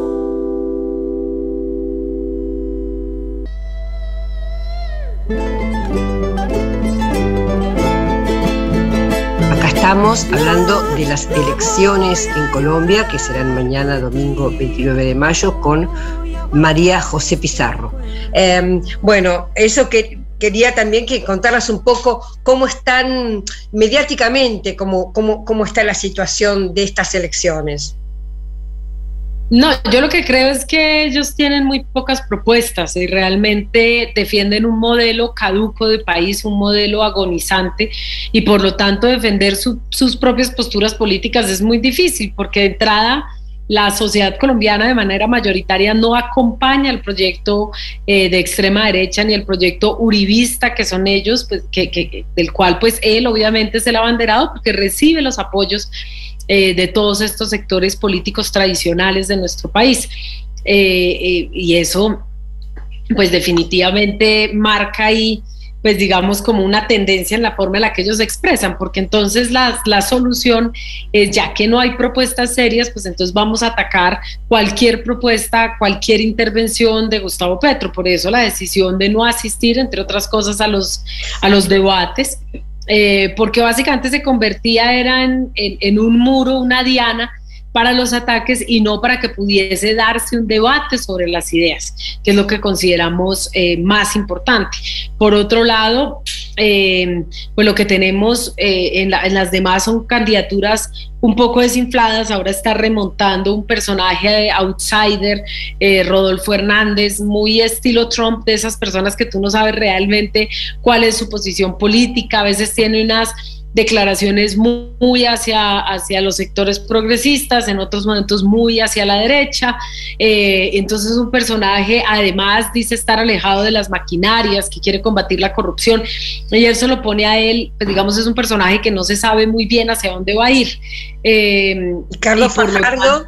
Carlos Fajardo sería otro. Ellos tienen bastante menos eh, porcentaje de votos de... Fajardo está en el 5, 7% en las encuestas. Y Hernández eh, está, cerca de Gutiérrez. Exacto, empiezan a estar casi eh, igualados en la votación, lo cual pues obviamente... pues habría que ver en el marco de ese panorama hacia dónde van a virar los, los, los eh, poderes tradicionales de nuestro país y depende un poco de ese movimiento eh, allí eh, y de la decisión que tome la gente en las urnas el, el próximo 29 de mayo. Estamos ya a muy pocos días. Muy pocos, claro. María José, estoy hablando con María José Pizarro, artista plástica, política. Ella hoy es senadora del Pacto Histórico. Quería saber si hay una cantidad importante de indecisos que podría definir, porque todavía la cantidad de votos que supuestamente tiene eh, Gustavo Petro no da para que gane en una, en la primera vuelta. Iría a una segunda vuelta en el mes de junio. La pregunta es si hay un número importante de indecisos que podría, eh, digamos, desbalanzar esta, esta paridad. No, es que además tenemos una variación en las encuestas que es importante. Hay gente que nos pone sobre el 30 y pico por ciento, otros sobre el 40 por ciento y, las, eh, y otras más recientes sobre el 48%. Quiere decir, eh, y estas son las más importantes, pero son las encuestas, eh, digamos, más cercanas, pues estamos casi que en un escenario de ganar en primera vuelta, lo cual sería histórico en nuestro país y que además permitiría de una vez por todas, pues derrotar el proyecto y la hegemonía uribista de los últimos 20 años en Colombia, que yo creo es hacia, hacia donde definitivamente eh, tenemos que caminar y no porque lo estemos pidiendo nosotros, sino porque definitivamente eh, el país, pues digamos, se ha expresado de manera multitudinaria en las calles, se expresó en las elecciones locales del 2019 y pues la tendencia... Eh, fue exactamente la misma de cara a las elecciones legislativas precisamente en la que nosotros logramos ser la fuerza política más votada. Yo, nos, yo en este momento soy representante de la Cámara, es decir, estoy en la Cámara Baja y pasamos de ser tres representantes a 31 representantes. Pasamos de 10 a 20 senadores y somos las bancadas más grandes tanto en Senado como en la Cámara de Representantes. Eso implica que de facto el pacto histórico se convierte en la principal fuerza política de nuestro país. Eh, eh, esta coalición es casi y vamos hacia un frente amplio en el que al que puedan llegar pues obviamente otros sectores políticos y que podamos de alguna manera ofrecerle a Colombia un derrotero diferente al derrotero que en el que ha estado en los últimos 20 años que yo creo es eh, pues digamos lo que han solicitado lo que han gritado la gente no solamente en las calles sino su inconformidad en las urnas. Y si tuvieras que decir los tres eh, digamos principales Em, eh, programas que tendría que encarar Gustavo Petro así inmediatamente, ¿cuáles dirías que son?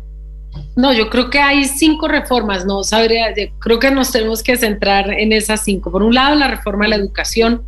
Es importantísimo poderle ofrecer a la juventud colombiana eh, oportunidades, la posibilidad de construir un proyecto de vida un proyecto de futuro. Estamos hablando de la reforma rural, importantísima, porque es precisamente la que va a ayudarnos a solucionar un problema histórico de nuestro país que no hemos podido solucionar en los últimos 60 años. E, esa estaba contemplada en los acuerdos de paz, ¿verdad? La reforma rural. Sí, pero es la que menos avances tiene. O sea, el punto que no tiene ningún avance en términos legislativos es precisamente eh, la reforma de tierras.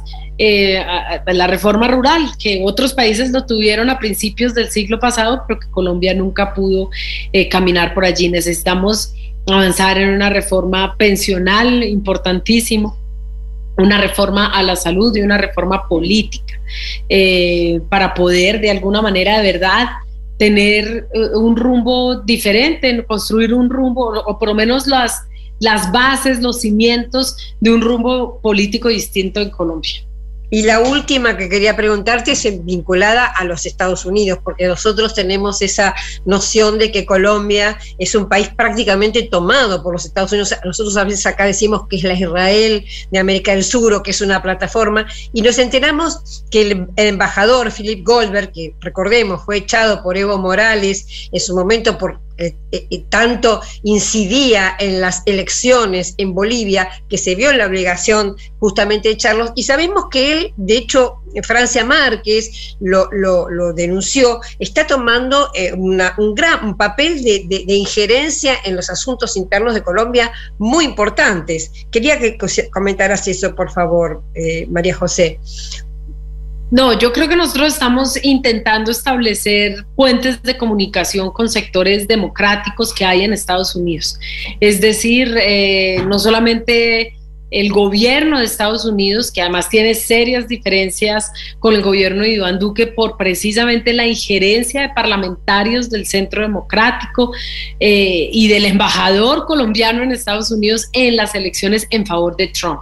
Entonces, allí hay una, eh, yo creo que eso es importante tenerlo como contexto, porque la participación del partido de gobierno fue realmente muy... Eh, evidente en las elecciones pasadas en Estados Unidos, donde Biden derrota a Trump. Y eso, pues digamos, es importante tenerlo dentro del contexto. Por otro lado, hay y llegan nuevas fuerzas y nuevos rostros al Congreso.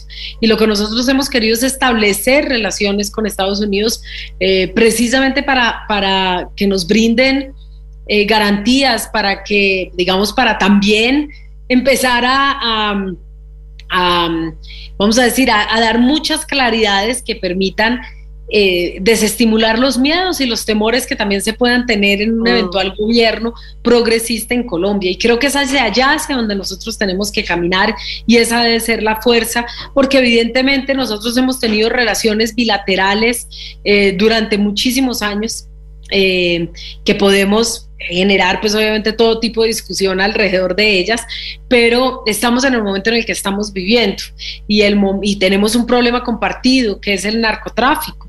El problema es que el modelo de lucha contra las drogas eh, pues hace, eh, que, se ha impuesto es un modelo fracasado y por lo tanto tenemos que hablar sobre este y muchísimos otros temas. Entonces creo que el momento es decirle a Estados Unidos que un gobierno progresista eh, pues de alguna manera eh, eh, estaría interesado también en, dialogar sobre los temas que nosotros consideramos son vitales para, para, ambas partes. Y uno de esos temas definitivamente es la lucha contra el narcotráfico, la inversión que se ha hecho millonaria de recursos estadounidenses en Colombia pero los resultados inocuos, porque seguimos siendo el mayor productor de coca y seguimos con el mismo problema de siempre, es decir, nosotros nos quedamos con la violencia, con los muertos, eh, los, dineros, eh, nosotros nos quedamos con la tragedia, el negocio en realidad eh, ni siquiera está aquí. Y la última es serio ahora, María José, no, es que quisiera una palabra con respecto a Francia Márquez y al papel de las mujeres, porque vos decías el, eh, las alertas que se despiertan a veces con, un gobierno progresista, y me imagino los prejuicios que debe haber con respecto a una mujer vicepresidenta, una mujer que además es negra. Entonces, quería saber esto de, vos, ya que sé que, que, sos una gran defensora del tema de la mujer, eh, esto, unas palabras sobre Francia Márquez y sobre sobre el papel de la mujer en este nuevo gobierno que seguramente vamos a tener en la patria grande. No, yo creo que eh, hemos liderado una lucha inmensa, no, no, solamente en el país, sino al interior de nuestras fuerzas políticas para allanar terreno y lograr eh, algo que parecía eh, imposible hace algunos años y era la paridad en, en, las listas, por ejemplo, al Congreso de la República. Eso permite que haya o permitió que se diera una representación muchísimo más amplia de mujeres, no solamente en la bancada nuestra, sino en el Congreso de la República. Pasamos del 17 al 32% de representación femenina solo porque el pacto histórico tomó la decisión de presentar listas eh, paritarias, listas cerradas. Eh, por otro lado, creo que eh, Francia pues yo creo que le ha dado una lección inmensa al país y a las mujeres en nuestro país. Por un lado, que cualquier mujer, no importa su origen popular, étnico, puede acceder a espacios de poder, debe hacerlo, que su participación y su voz es válida y es relevante. Eh, por otro lado, ha puesto una discusión que en nuestro país no estaba en el centro de las discusiones, pero su voz ha permitido que esa discusión esté y es la lucha eh, en contra de la discriminación y el racismo Mm. que también existe en Colombia, que tenemos poblaciones afrodescendientes inmensas y que han sido tratadas con una profunda desigualdad eh, y que cualquier mujer venga de un territorio lejano, una mujer que haya o que trabaje o haya trabajado eh, en, pues en, las prácticas propias de sus territorios como o, o desplazada haya llegado a nuestro país a, a trabajar en el servicio doméstico puede ser lideresa política de nuestro país, puede liderar las banderas y puede ser vicepresidenta. Entonces todas tenemos el deber de rodearla, eh, pero también tenemos la responsabilidad inmensa de dejar muy en alto el, nom el, nombre de las mujeres colombianas, que por lo demás hemos sido las mejores congresistas. He sido la segunda mejor congresista tres años seguidos en la Cámara de Representantes. Hemos dado muy buenos debates. Creo que nos hemos venido formando, pero sobre todo abriendo camino para que muchas otras mujeres puedan ingresar en la política con el objetivo de transformar la vida de millones de mujeres en Colombia en el espacio, en el ámbito político, en el ámbito social, en el ámbito económico y encontrar, pues bueno, eh, la disminución de las brechas y una eh, igualdad entre, entre las mujeres y los hombres. Ojalá, ojalá, María José. Hay muchos desafíos, pero también, no sé, siento que hay muchas expectativas posibles. Así que bueno, tal vez la próxima entrevista ya sea gobierno, el pacto histórico, ojalá que salga todo bien. Muchísimas gracias por esta entrevista, María José. A ti muchas gracias, un gran abrazo y bueno, a toda la gente bella de América Latina, gracias por habernos rodeado en estos años difíciles, eh, por habernos acompañado durante el estallido social y por su compañía hoy en medio de este proceso electoral que creo va, si ganamos y creemos que vamos a ganar, cambia la balanza para América Latina. Sin duda, sin duda, va a ser muy importante para todos. Muchísimas gracias, María José. A ti, un gran abrazo. Hablábamos con María José Pizarro, artista plástica, política, como comentaba, ella es congresista del Pacto Histórico, y hablábamos de este, de este momento emocionante de la Patria Grande, donde vamos a ver qué pasa este domingo 29 de mayo, pero todo indicaría que va a haber un cambio histórico en Colombia. Diálogo Internacional. Atilio Borón y la cuestión latinoamericana en primera persona. Deja tu mensaje en nuestra línea de oyentes de WhatsApp 11 3200 0530. Somos Radio AM530. Tronador, agua mineral, botellones y dispenser para el hogar y la oficina. Hacé tu pedido al 4201-2627 o mandanos un mail a info arroba aguatronador.com.ar. Tronador, agua de mesa envasada. 12 de octubre 632 en Avellaneda. Es tiempo de escuchar. Es tiempo de hablar. Es tiempo de parar. Es tiempo de avanzar. Es tiempo de resistir. Es tiempo de ser libres. Hace cinco años recuperamos un medio pensado y administrado por sus trabajadores y trabajadoras. Somos dueños de nuestro diario porque somos dueños de nuestras palabras. Tiempo argentino. Es tiempo. Asociate a nuestra comunidad www.tiempoar.com.ar. AM530. AM530. Que la radio es comunicación, es imaginación, es educación. No hay nada que eduque más que una radio, no hay nada más que te haga imaginar cosas que una radio. Cuando uno es chiquito y escucha por primera vez la radio, te imaginas cualquier cosa, es impresionante. Te armas un teatro. AM530. La radio de las madres de Plaza de Mayo. Donde estés y cuando quieras, escucha Radio Undab. Baja la aplicación en tu celular. Búscanos en tu tienda de aplicaciones como Radio Undab y escucha nuestros contenidos. Baja la aplicación en tu Baja la celular. aplicación en tu celular. Donde estés y cuando quieras, Radio Undab. Hacemos otra comunicación. Otra comunicación.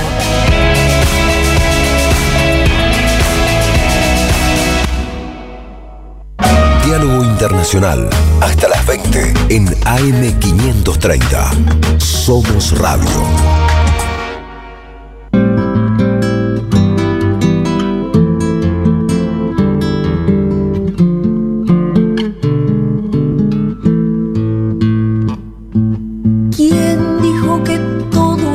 Perdido?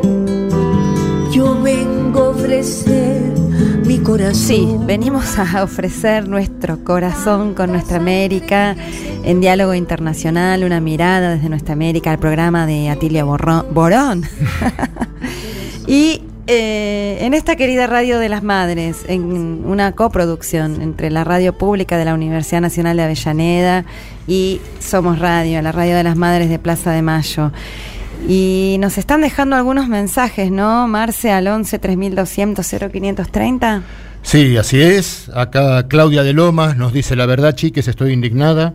¿Por qué no inauguran los europeos la casita de la- del avasallamiento y destrucción de los países africanos y latinoamericanos? ¿no? Un poco lo que vos comentabas también, Paula. Eh, Horacio de Santa Fe, ¿no? Sí, Horacio de Santa Fe nos dice Bernie Sanders es un completo fraude que ilusionó a muchos. A la hora de las definiciones importantes, Venezuela, Cuba o Rusia se alinea automáticamente al partido del sistema. Por ahí con alguna postura progre no deja de ser lo máximo que puede ofrecer esa sociedad en descomposición respecto a lo que hablábamos de Estados Unidos. Gracias, Horacio. Luis de Catamarca nos dice, la cumbre paralela es para disimular el alineamiento con Estados Unidos. Y bueno, puede ser. eh, Y respecto a esto, mira, vamos a, eh, a ver que eh, nos decía mm, Liliana de Floresta, ¿no? Si, si nos parecía lindo que se haga la cumbre en la cual todavía eh, también estaban excluidos, ¿no? Así Nos decía eh, Liliana de Floresta, acá está, perdón, estamos con, estoy con el teléfono buscando los mensajes en el WhatsApp. Así que está bien que este titubeante presidente haga una cumbre en Los Ángeles donde no dejarán entrar a Venezuela, Nicaragua y Cuba. Cúrate pronto, Atilio. La verdad, eh, bueno, yo creo que no dijimos que estaba bien. En lo personal, creo que hubiese sido mucho mejor no hacer esa contracumbre donde también están vedados los representantes de Cuba, Nicaragua y Venezuela en Los Ángeles, sino hacerla unos días antes, por ejemplo en México, donde puedan participar todos los presidentes de la CELAC y denunciar lo que está pasando y tomar una posición como CELAC frente a la cumbre. Hacerla como corresponde. Te hago una, una salvedad porque dijiste contracumbre para ordenar. Esto sería una cumbre paralela porque también está Marce la contracumbre, que esa, pero esa la hacen las organizaciones populares, las eh, como una movilización popular en las calles de Los Ángeles. Eso es lo más importante y ahí va a estar presente la voz de los pueblos de Cuba, de Venezuela, de Nicaragua y la voz de los pueblos de nuestra América. Esa va a ser la cumbre más importante. Pero bueno, sí, claramente, Marcelo, hubiera sido bien que, bueno, que se organice como corresponde. Como correspondía a la. CELAC y a la responsabilidad que tiene Argentina con la presidencia pro tempore de la CELAC hoy, ¿no? Bueno, felicitaciones Paula, Marcelo y equipo, saludos afectuosos a Tilio, que triunfe la izquierda en Colombia, nos dice Rosa Antel, le mandamos un saludo y bueno, ahí hay otros mensajes, les recordamos que eh, por favor nos pongan quién firma los mensajes, ¿no? Porque acá tenemos algunos que no nos dicen quién es, entonces no, no los podemos saludar. Agradecemos mucho, pero... Sergio de las Heras nos dice, ahí está el gran país, como dicen algunos, y que acá voten a la derecha. Nuestro gobierno, que nuestro gobierno reaccione y no le haga más el juego para que lleguen al poder. Abrazo grande. Sergio de las Heras, que además nos dice maravilloso reportaje. Si me lo pueden pasar, se los voy a agradecer. Está hablando del reportaje Anaí Rubín. Bueno, Sergio, mira, esta noche mismo, si tenés Spotify, poniendo diálogo internacional y la fecha del programa, podés escuchar el programa de hoy y los anteriores. Y si no, en Radio CUT, buscando diálogo internacional, también vas a poder acceder a la grabación de todos los programas enteros y de los reportajes. Sí, muy importante. Bueno, y ahora vamos a pasar a una columna eh, muy importante que nos trae Marcelo Rodríguez sobre la gira de Biden. Marcelo, contanos. Sí, Paula, bueno, y Federico, que sabemos Federico, que está estás ahí, lo ¿no? que pasa es que no Sí, nos acá vemos. estamos, atentamente. Como no nos vemos, en la- no nos estamos viendo, es por momentos seguimos de largo, pero bueno, vos, vos eh, No, pero escuchamos, interesante, te escuchamos, interesante Fede. Escuchamos, cómo Fede, se complementa lo, lo de Biden con lo que hablábamos hoy. Así es. que Así es. Bueno, la semana pasada habíamos comentado un poco lo de la ruta de la seda a América Latina dentro del marco de distintas iniciativas que está tomando China en esta disputa por la multipolaridad ¿no? que se está dando en todo el mundo. Y no es sin tener en cuenta esto que tenemos que analizar la primera gira por Asia que hace el presidente de Estados Unidos, Biden, que fue esta semana y que tuvo las políticas antichinas y la guerra en Ucrania como telón de fondo. Estados Unidos, eh, el, Biden se reunió con los presidentes de Corea del Sur y de Japón y fue con, la, con el objetivo de revitalizar el Quad. ¿Qué es el Quad? El Quad es el diálogo de seguridad cuadrilateral que reúne a Japón, India, y Australia y Estados Unidos y que fue creado directamente para contrarrestar la influencia de China en la región Asia-Pacífico. En estas reuniones, eh, ¿qué dijo Biden que llamó más la atención? Dijo que después de la invasión, según él, rusa a Ucrania, si China hace lo mismo con Taiwán y rompe el orden internacional, va a generar una respuesta militar de los Estados Unidos. La fuerza de esta declaración sorprendió hasta algunos analistas estadounidenses, ¿no? Directamente la amenaza de una intervención militar si China avanzaba sobre Taiwán. Eh, y en, el marco de esta reunión propuso un marco económico indo-pacífico, ¿no? con la idea de promover el comercio y la inversión de Estados Unidos en los países de la región, para lo cual anunció inversiones por más de 50 mil millones de dólares en infraestructura e inversiones en esta zona en los próximos cinco años, que también incluye el intercambio de información marítima, que es uno de los ejes de la Quad, el control marítimo de toda y de información en esa zona sobre las vacunas del COVID y el cambio de clima. Estados Unidos considera al Quad como un componente fundamental en su estrategia de política exterior para sostener las relaciones con Asia y mermar la influencia que está teniendo China en la, en la región. Dentro de estas reuniones con Japón, Australia e India, eh, donde más dificultades se está encontrando Biden en el diálogo es con India en este momento, ya que es el único país integrante del cual que se ha negado a criticar públicamente a Moscú por las acciones que se están llevando adelante en Ucrania, lo cual pone un ruido en esa, en esa relación. Eh, ante esto hubo, obviamente, repercusiones en China. Ahí Roberto Sonido también nos preguntaba, que hoy aprovecho que vi, el mensaje, que hablemos de lo que estaba pasando entre Estados Unidos y India poniendo un poco un huevo en cada canasta, ¿no? Viendo cómo, se, va configurando este, este panorama en relaciones históricamente complejas también, ¿no? Que hay en, en toda esa zona. Biden dijo que aunque reconoce que sigue estando de acuerdo los Estados Unidos con la política de una sola China, la idea de que Taiwán eh, se incorpore formalmente a China no es lo que les termina de cerrar del todo. Ante esto, el gobierno chino expresó a través de el portavoz del Ministerio de Asuntos Exteriores, Wang Wenming, expresó su fuerte descontento y firme oposición a estos comentarios de Biden, diciendo que no permitirá que ninguna fuerza externa interfiera en sus asuntos internos. Agregó que instamos a la parte estadounidense a seguir seriamente el principio de una sola China, a ser cautelosa en palabras y hechos sobre la cuestión de Taiwán y a no enviar ninguna señal equivocada a las fuerzas independentistas y separatistas pro-Taiwán para no causar graves daños a la situación y a las relaciones de China con a la situación en el estrecho y a la situación y a la relación de China con Estados Unidos. Además, desde Beijing se criticó a la OTAN y se la denominó como una OTAN Indo-Pacífico. Al Quad, perdón, se criticó al Quad y se dijo que realmente lo que está buscando Estados Unidos es conformar una OTAN Indo-Pacífico acusándola de pregonar la mentalidad de la Guerra Fría y avivar la rivalidad geopolítica en la región. Y para esto recordó que Estados Unidos ha decidido por primera vez compartir tecnología sensible de submarinos nucleares con Australia. Con el AUKUS, ¿no? Recordemos. Exactamente, que es otro de los acuerdos por los cuales Estados Unidos está dando la disputa en toda esa zona a la creciente influencia de la República Popular China. Y Wang Xi, el consejero de Estado y ministro de Relaciones Exteriores China, sostuvo que la República Popular continuará sosteniendo los cuatro pilares en el desarrollo de re- relaciones con los países insulares del Pacífico.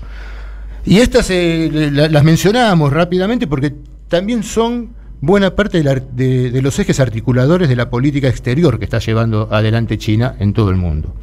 En primer lugar, defender la igualdad de trato, lo que significa que en China siempre se ha creído que los países grandes o pequeños son iguales y que consideran a estos países del Pacífico una parte importante en la cooperación sur-sur y socios principales en la construcción de una comunidad de destino para la humanidad. Este concepto de comunidad de destino para la humanidad es el que rige la política exterior que desde el año 2013 está llevando adelante Xi Jinping, ¿no? el presidente de China y secretario del Partido Comunista de China. En segundo lugar, defender el respeto mutuo, o sea, defender la soberanía y la integridad territorial de los países y sobre todo de los países del Indo-Pacífico. En tercer lugar, defender la cooperación de beneficio mutuo, o sea, seguir siendo defensora, constructora y promotora del desarrollo de los países insulares del Pacífico, ampliar la cooperación con todos estos países y en cuarto lugar, defender la apertura y la inclusión, lo cual quiere decir que la región del Pacífico Sur debe servir como arena para la cooperación y no para la competencia destructiva, plantea el gobierno chino, y dice que respeta los contactos que los países insulares del Pacífico ya han establecido con otras naciones, y China, actuando con un espíritu de apertura, está dispuesta a llevar a cabo la cooperación en el mercado de terceros con otros países dentro y fuera de la región.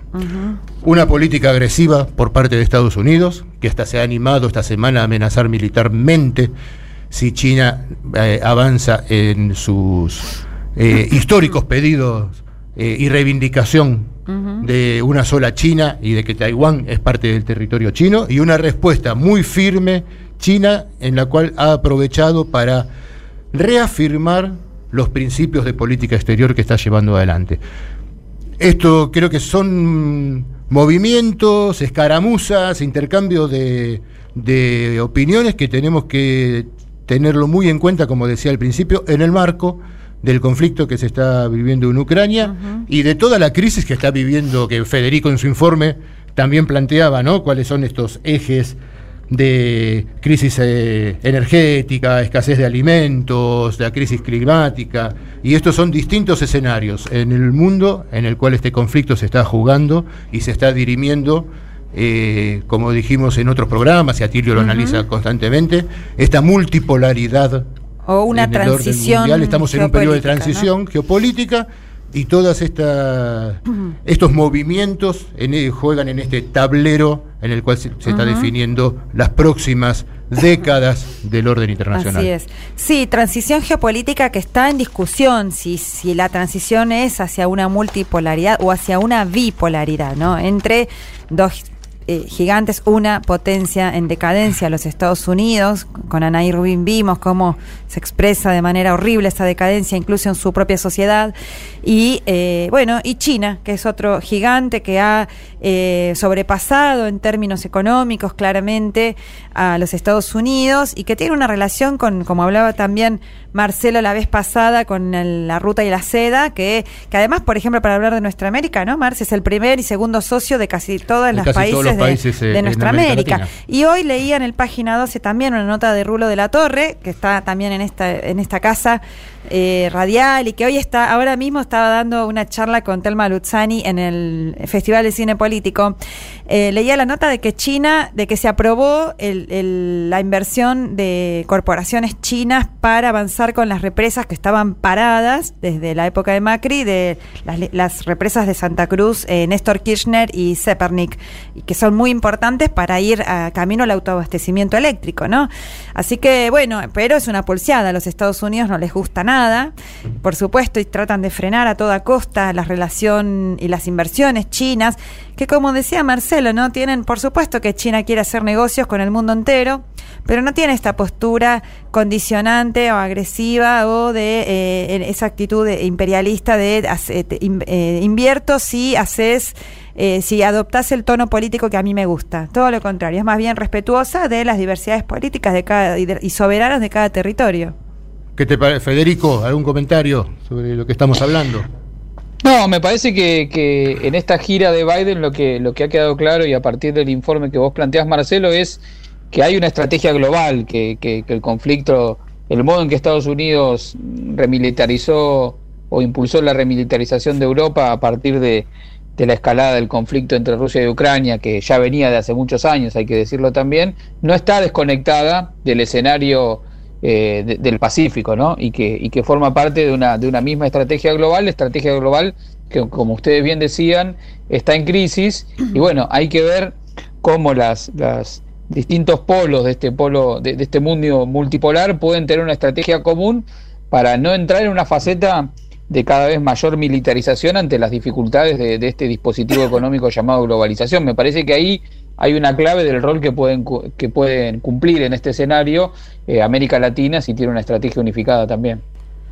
Sin duda, pero además debemos tenerla, ¿no? Si, si, existe, digamos, yo creo que los números que vos expusiste, eh, bueno, tomando también de Oxfam, eh, en tu columna, eh, hablan de, de, de una, digo, las, los títulos de, Economist y demás, titulando que se viene la catástrofe alimentaria, habla de, la, de las contradicciones del capitalismo, que ya son conocidas, pero que se agudizan de manera terrible, eh, eh, el hambre, ¿no? Cuando hay, vos decías, eh, la riqueza la, que gana el capital que están ganando las empresas alimenticias, las multinacionales de la alimentación, que ganan mil millones de dólares cada dos días, ¿no? Algo así decías, así a, es, al mismo sí. tiempo que entran un millón de personas, no sé cuántas millones de personas, más ya los números están ahí, sí, un, tengo acá, un millón de, de, personas caen en la pobreza cada 32 horas. Bueno, pobreza extrema, digo solo por mencionar uno de los aspectos terribles de, los que nos ha llevado el, capitalismo, el tendal de miseria, esto de que al capitalismo le sobra población cada vez más. Todas estas contradicciones eh, terribles que se, que, que, que, hace que entendamos que en América Latina la única manera de salir, en todo caso, de ese derrotero trágico es fortaleciendo la unidad con políticas eh, continentalistas, ¿no? De nuestro subcontinente, soberanas, sí. que, que apunten, por supuesto, a la justicia social, a la soberanía política y a la independencia económica. Sí, y te agrego una cosa más que tiene que ver también con lo que charlábamos en, en el excelente reportaje que le hicieron a Nair Rubín, que es que en otra época siempre existieron estas contradicciones, siempre existieron las crisis, siempre existieron ganadores y perdedores, pero hasta hace un tiempo, hasta hace unos años, eh, Estados Unidos podía exhibir una idea cultural de futuro, ¿no? Una promesa que sabíamos que no se cumplía, pero podía mostrar una, una imagen de una sociedad pujante y prometer una, articulación económica con el discurso de la globalización donde digamos todos si se subían a ese tren iban a tener un futuro venturoso uh -huh. lo que estamos viendo es que no solamente la, en la realidad de esa materialidad que, que describíamos sino también una escasez de, un, de, la proyección de un futuro cultural hay una crisis del ideario mismo que organiza y legitima eh, este, este sistema por eso me parece que en ese marco la posibilidad de que de los pueblos de, del sur empecemos a reforzar las alternativas vigentes y es, es, una oportunidad grande que se abre también. Sí, no solo su política concreta, sino el relato del sueño americano. Están en crisis y tenemos que, que aprovechar también esta coyuntura en la cual en esta disputa por la multipolaridad eh, lo que vemos claramente en todos los movimientos es que son bloques, ¿no? Bloques de países, en acuerdos, que es, que es, lo que está, creo, muy inteligentemente impulsando China, con todos los acuerdos que va, fir, va firmando, que es to, eh, tomar el compromiso como bloque de qué papel, de qué lugar se va a ir ocupando en este mapa geopolítico. Y en eso América Latina tiene que jugar un papel eh, muy importante. Eh, esperemos, como veníamos diciendo, que un paso hacia poder afirmarnos en, ese camino sea mañana el triunfo en Colombia y el triunfo de Lula en Brasil, con todas las contradicciones, como siempre decimos, que muchas veces estos gobiernos van a, van a tener, como analizaste vos lo de Lula, Federico, y, y venimos hablando en distintas entrevistas lo de, lo de Colombia. Eh, son gobiernos que tienen la contradicción en la propia constitución de estos frentes que, que se hacen, pero que nos brindan una oportunidad de, de poder pujar en esta disputa. Sí, y, y también, Fede, tomo lo que decías, que desde el sur y desde los pueblos en general, del sur global y de nuestra América en particular, siguen brotando los sueños, las esperanzas, las luchas, la organización. Realmente somos un reservorio de esperanzas para la humanidad, de lucha. Y aquí estamos en este programa siempre apoyando esas causas. Y por eso vamos a ir terminando el programa.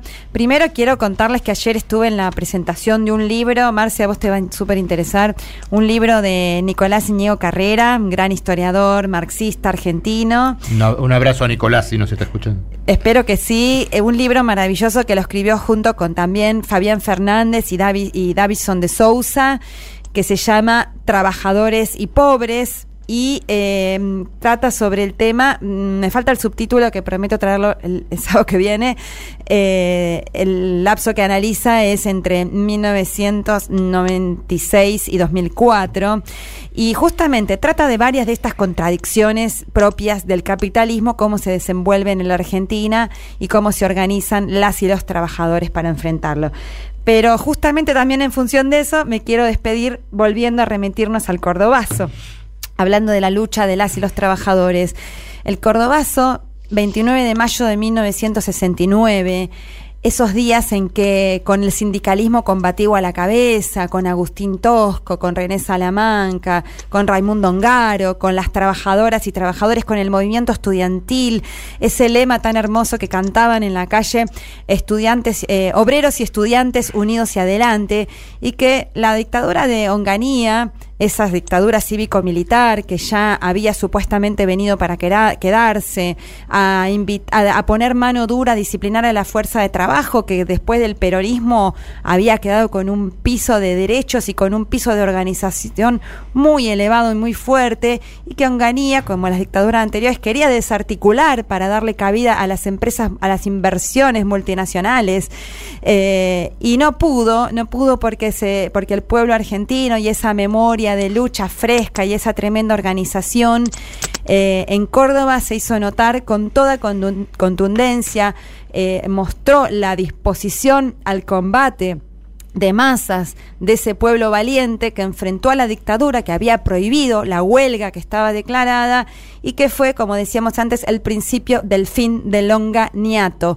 Y en ese momento, bueno, lo charlaremos en otros programas, pero comienza una situación revolucionaria en la Argentina.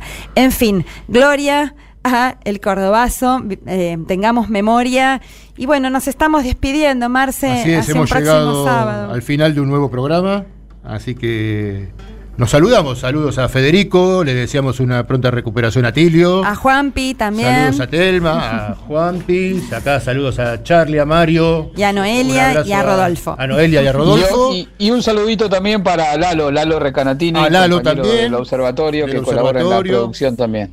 Por supuesto. Gracias, Lalo. Y bueno, un abrazo grande y nos vemos el sábado que viene. O Ah. nos escuchamos, mejor dicho. Hasta el próximo sábado. Buena semana para todas y todos. sensible. Creo en nuestros sueños como punta de lanza, el arma perfecta para nivelar la balanza. Creo en las acciones, las acciones cotidianas que te llenan de vida, te llenan de esperanza. En lo pequeño radica la fuerza, con tu cariño yo caminaré, imaginando rutinas bellas para dar vuelta al mundo.